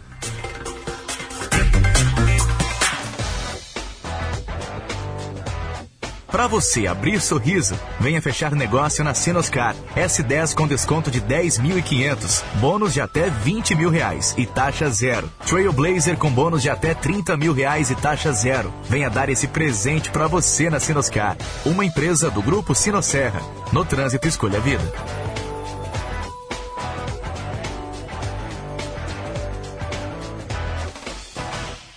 Você sabia que é possível encaminhar o divórcio com agilidade no tabelionato de notas, com consenso entre as partes e sem filhos menores ou incapazes? É possível fazer o divórcio digital com o e-notariado. Encaminhe a papelada de forma online pelo e-notariado.org.br. Você vai precisar de um advogado para acompanhar o processo. Tabelionatos de notas, segurança e eficácia para você e sua família. Saiba mais em colégionotarialrs.org.br. A Esponqueado Chevrolet é conhecida como a revenda que não perde negócio. Aqui nós temos as melhores condições para você comprar seu carro zero quilômetro. E agora com o lançamento mais esperado do ano, a nova Chevrolet Montana. Contamos também com uma infraestrutura completa, serviços de oficina, acessórios, peças originais e seminovos multimarcas, com até dois anos de garantia. Esponqueado Chevrolet, a revenda que não perde negócio. Use o cinto de segurança. Conheça o curso de Direito da ESBM, com conteúdo voltado ao ingresso nas carreiras militares. O curso capacita você a ingressar numa das principais carreiras jurídicas do Estado. Saiba mais em www.esbm.org.br ou pelo telefone 51 981 47 92 42. ESBM, realizando sonhos, construindo o futuro. Olá pessoal, para quem ainda não sabe, eu sou Alexandre Mota e vim te dar uma dica de ouro. O talco pó pelotense, ele que há anos vem auxiliando na higiene corporal dos gaúchos. Como você sabe, o talco pó pelotense combina a formulação moderna e a qualidade que te auxiliam no combate dos fungos e bactérias que causam os maus odores. Agora, além da tradicional, tem novas fragrâncias: mentolado, canforado e o touch. E você encontra o talco pó pelotense também na versão aerossol jato seco. Não se engane com outros do mercado. Só utilize produtos de confiança. Utilize o pó pelotense. Esse eu não abro mão. Atenção! Está com dívidas atrasadas? Ameaça de busca e apreensão? Essa é a hora de voltar ao mercado. Faça imediatamente uma análise personalizada e gratuita. Ligue ou chame no WhatsApp 519 9945 2106. Repetindo, 519 9945 2106. Aloro Negócios, sempre com você e por você. Você está ouvindo Bastidores, do, Poder, na Rádio Bandeirantes. Com Guilherme Macalossi. Bastidores do Poder com o patrocínio da Escola Superior dos Oficiais da Brigada Militar e do Corpo de Bombeiros Militar. Conheça o curso de Direito da ESBM com conteúdo voltado ao ingresso nas carreiras militares. O curso capacita você a ingressar numa das principais carreiras jurídicas do Estado. Saiba mais em www.esbm.org.br ou pelo nosso telefone que é 981479242. ESBM, realizando sonhos, construindo o futuro. E também de Sinoscar, para você abrir sorriso, venha fechar negócio na Sinoscar. Seu carro em suaves prestações. No trânsito, escolha a vida. Temperatura de 22 graus e 4 décimos. A temperatura é um oferecimento do Hospital São Lucas da PUC que acaba de lançar o Ambulatório de Ginecologia do Esporte. Voltado para mulheres que praticam atividade física, o serviço conta com avaliação do ciclo menstrual e sua interferência no desempenho esportivo e muitas outras questões que fazem parte dessa especialidade. Agende já a sua consulta pelo telefone WhatsApp 3320 3000. Vamos com mais informações do trânsito para você que está se deslocando para o litoral. Informações na parceria Band BTN, Janaína Juruá. Trânsito. Educação para desenvolver o país. A agenda da educação impulsiona a economia, gera empregos, cultura, ciência e tecnologia.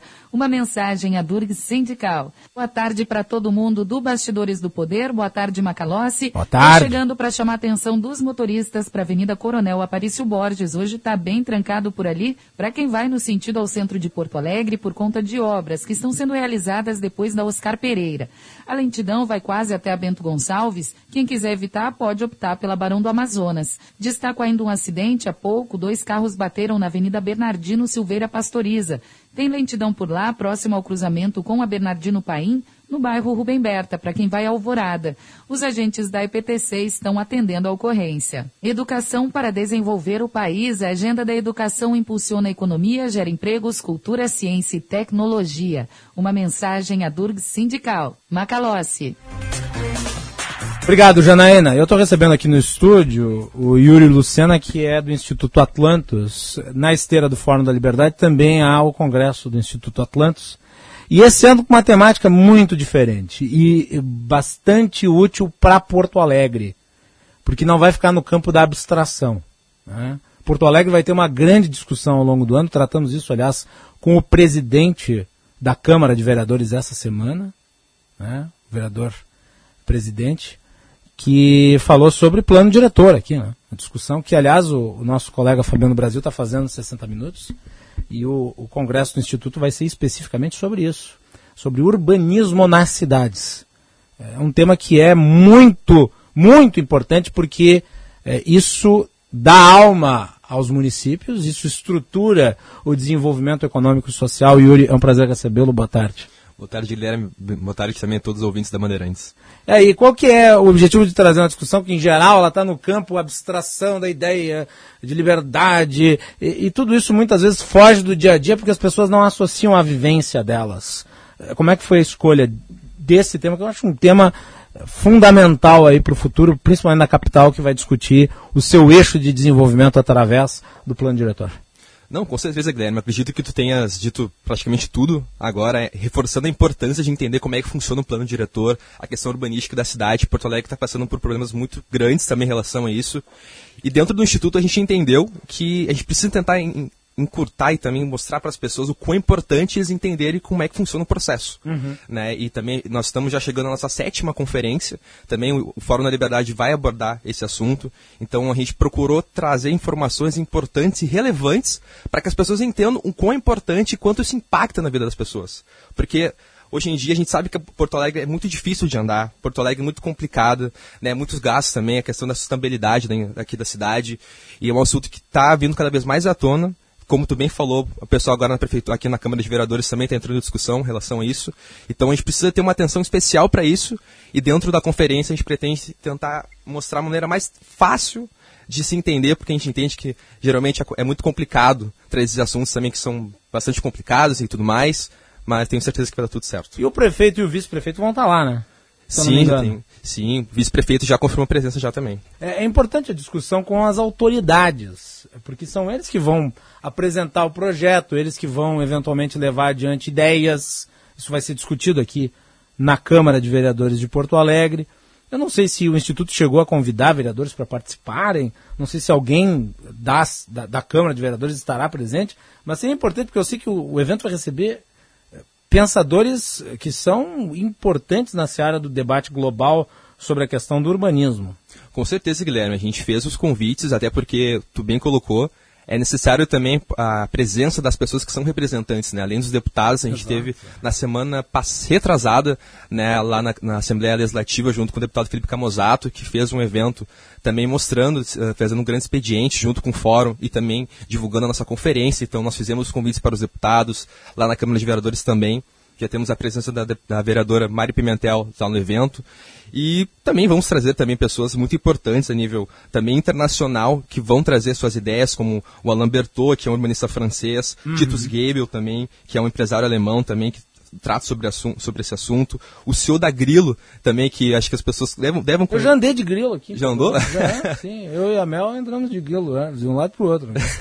É Pô. um carrinho pequeno elétrico é, é quase que uma, é uma, uma, uma motocicleta Muito pequena, com um né? cubículo em cima. E que atua aqui na cidade. Né? Exato, atua mais na zona central de Porto Alegre, né? Isso. né? E é bem mais sustentável também, então é muito interessante, ele vai, vai estar conosco também lá presente. Também o Anthony Ling também, que tem um projeto chamado Caos Planejado também, que trata sobre esses assuntos. Então, nós vamos estar bem representados durante a conferência também. Aliás, né? o Instituto Ling, que faz um excelente trabalho aqui na capital, o... Eu já conversei aqui no Bastidores do Poder com o Anthony Ling, o Anthony Ling é, especificamente sobre o debate do cercamento de parques. É, ele é contra. É, e eu também sou. Na sua maioria, parques eles são fundamentais para o deslocamento das pessoas. Pega, por exemplo, o Parque da Redenção. Se tornou popular a ideia de cercar porque há problemas de segurança. Isso é a confissão da falência do setor público em prover segurança a esses espaços. Né? A cidade tem que se apropriar desses espaços públicos e nada melhor do que os indivíduos, a iniciativa privada, fazendo isso. Né? Com certeza, Guilherme. E eu reforço essa tua fala e também te dizendo, as pessoas precisam sim se inteirar nesses assuntos e entender como é que funciona esse processo. Porque, geralmente, como tu falou, na correria do dia a dia, as pessoas não conseguem se inteirar desses assuntos. Não entendem a importância também dessa intervenção, de, de debater esses assuntos. Então, através não só do fórum, mas também dentro da nossa conferência, a gente quer trazer isso mais acessível, mostrar para as pessoas como é que funciona, até porque é totalmente relevante esse assunto e importante para a vida das pessoas aqui em Porto Alegre. E, e para Porto Alegre, que é uma cidade que tem um plano diretor que está defasado na sua discussão, e para uma cidade que tem parcos modais de mobilidade, né? É uma cidade profundamente atrelada a ônibus, que é antiquado, né? O Juan vive reclamando dos ônibus aqui da capital e nós cobramos muito na Band. Né? Parece que a cidade está engessada. E a, e a, cidade tem potenciais para outros modais, né? que não estejam necessariamente atrelados apenas a ônibus. Não pode ser apenas ônibus. É, se nós pegarmos, por exemplo, a capacidade hidrográfica da capital, existe aí um potencial enorme hidroviário. Né? Transporte das pessoas da Zona Sul para o centro, que poderia ser potencializado e não existe. Hoje existe a título de turismo, mas é muito pouco. E, e, e pegar assim, intelectuais, pensadores da, da área urbanística, da Alemanha, da França, que são referência, eles obviamente vão, vão agregar muito ao debate municipal, né, Yuri? Não, totalmente. Inclusive, né, Guilherme, como, como tu falou, a gente tem muitos ônibus aqui em Porto Alegre, a cidade praticamente que para às vezes, é só a gente pegar as pessoas que não moram na zona central, que demoram uma hora, duas horas até chegar aqui ao, ao centro de Porto Alegre, e a gente consegue notar que esse é o impacto, é um impacto muito negativo, como tu falou, está muito defasado, a gente precisa tentar entender, se inteirar nos assuntos para poder melhorar a vida das pessoas. É muito complicado uma pessoa que mora, por exemplo, na zona sul de Porto Alegre chegar até o centro, a pessoa que tem que acordar seis horas para chegar às oito, leva uma hora, duas horas, dependendo do trânsito, até chegar na zona central.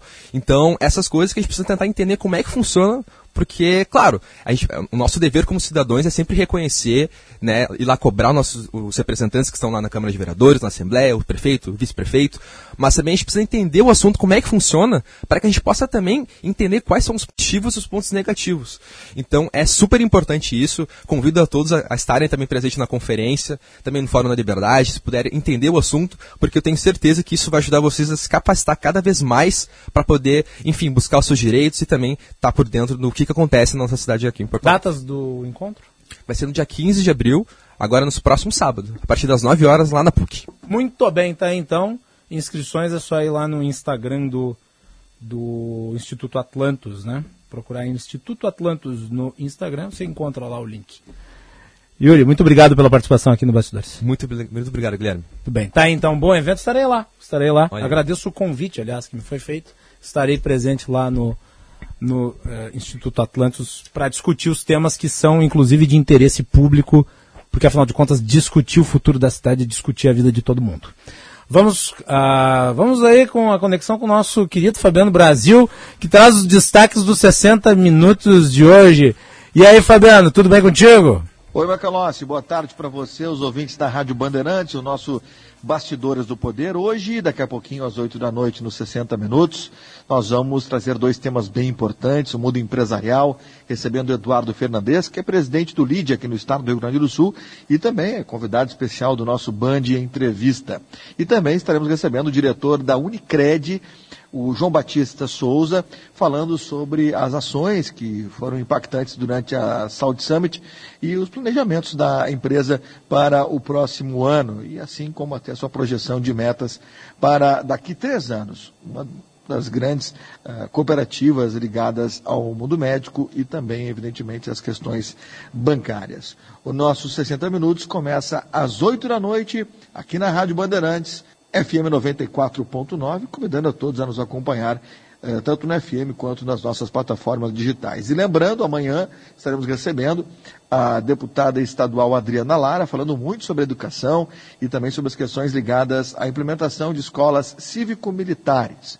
E lembrando que no sábado às 11 da manhã, tem o nosso Band Entrevista recebendo o deputado estadual, meu querido amigo Felipe Camozato, com o convidado especial Eduardo Fernandes. Grande programa, um, uma grande sexta-feira santa a todos e amanhã a gente volta para falar sobre o final de semana. Abraço, Macalós. Obrigado, Fabiano. Um abraço para ti. Né, tá aí, então, 60 minutos a partir das 20 horas aqui na Rádio Bandeirantes. E no sábado tem né, o Band Entrevista. Atenção, fique atento, beba água pura, muita água, livre de vírus e de bactérias. Água sem cheiro, sem gosto, com importantes sais minerais, ideal para sua saúde e de sua família. Purificadores e mineralizadores de água natural, gelada e alcalina, com ou sem ozônio no WaterSul. Ligue o WaterSul 3231 4567. WaterSul, atenção total ao cliente 3231 4567. Visite o nosso site www.watersul.com.br. Daniel Oliveira está chegando aí. Na sequência tem atualidades esportivas. Segunda edição Bastidores do Poder volta amanhã a partir das 14 horas. Fiquem ligados na programação da Rádio Bandeirantes. Muito boa tarde a todos e até mais. Você ouviu Bastidores, Bastidores do, poder, do Poder na Rádio Bandeirantes com Guilherme Macalossi.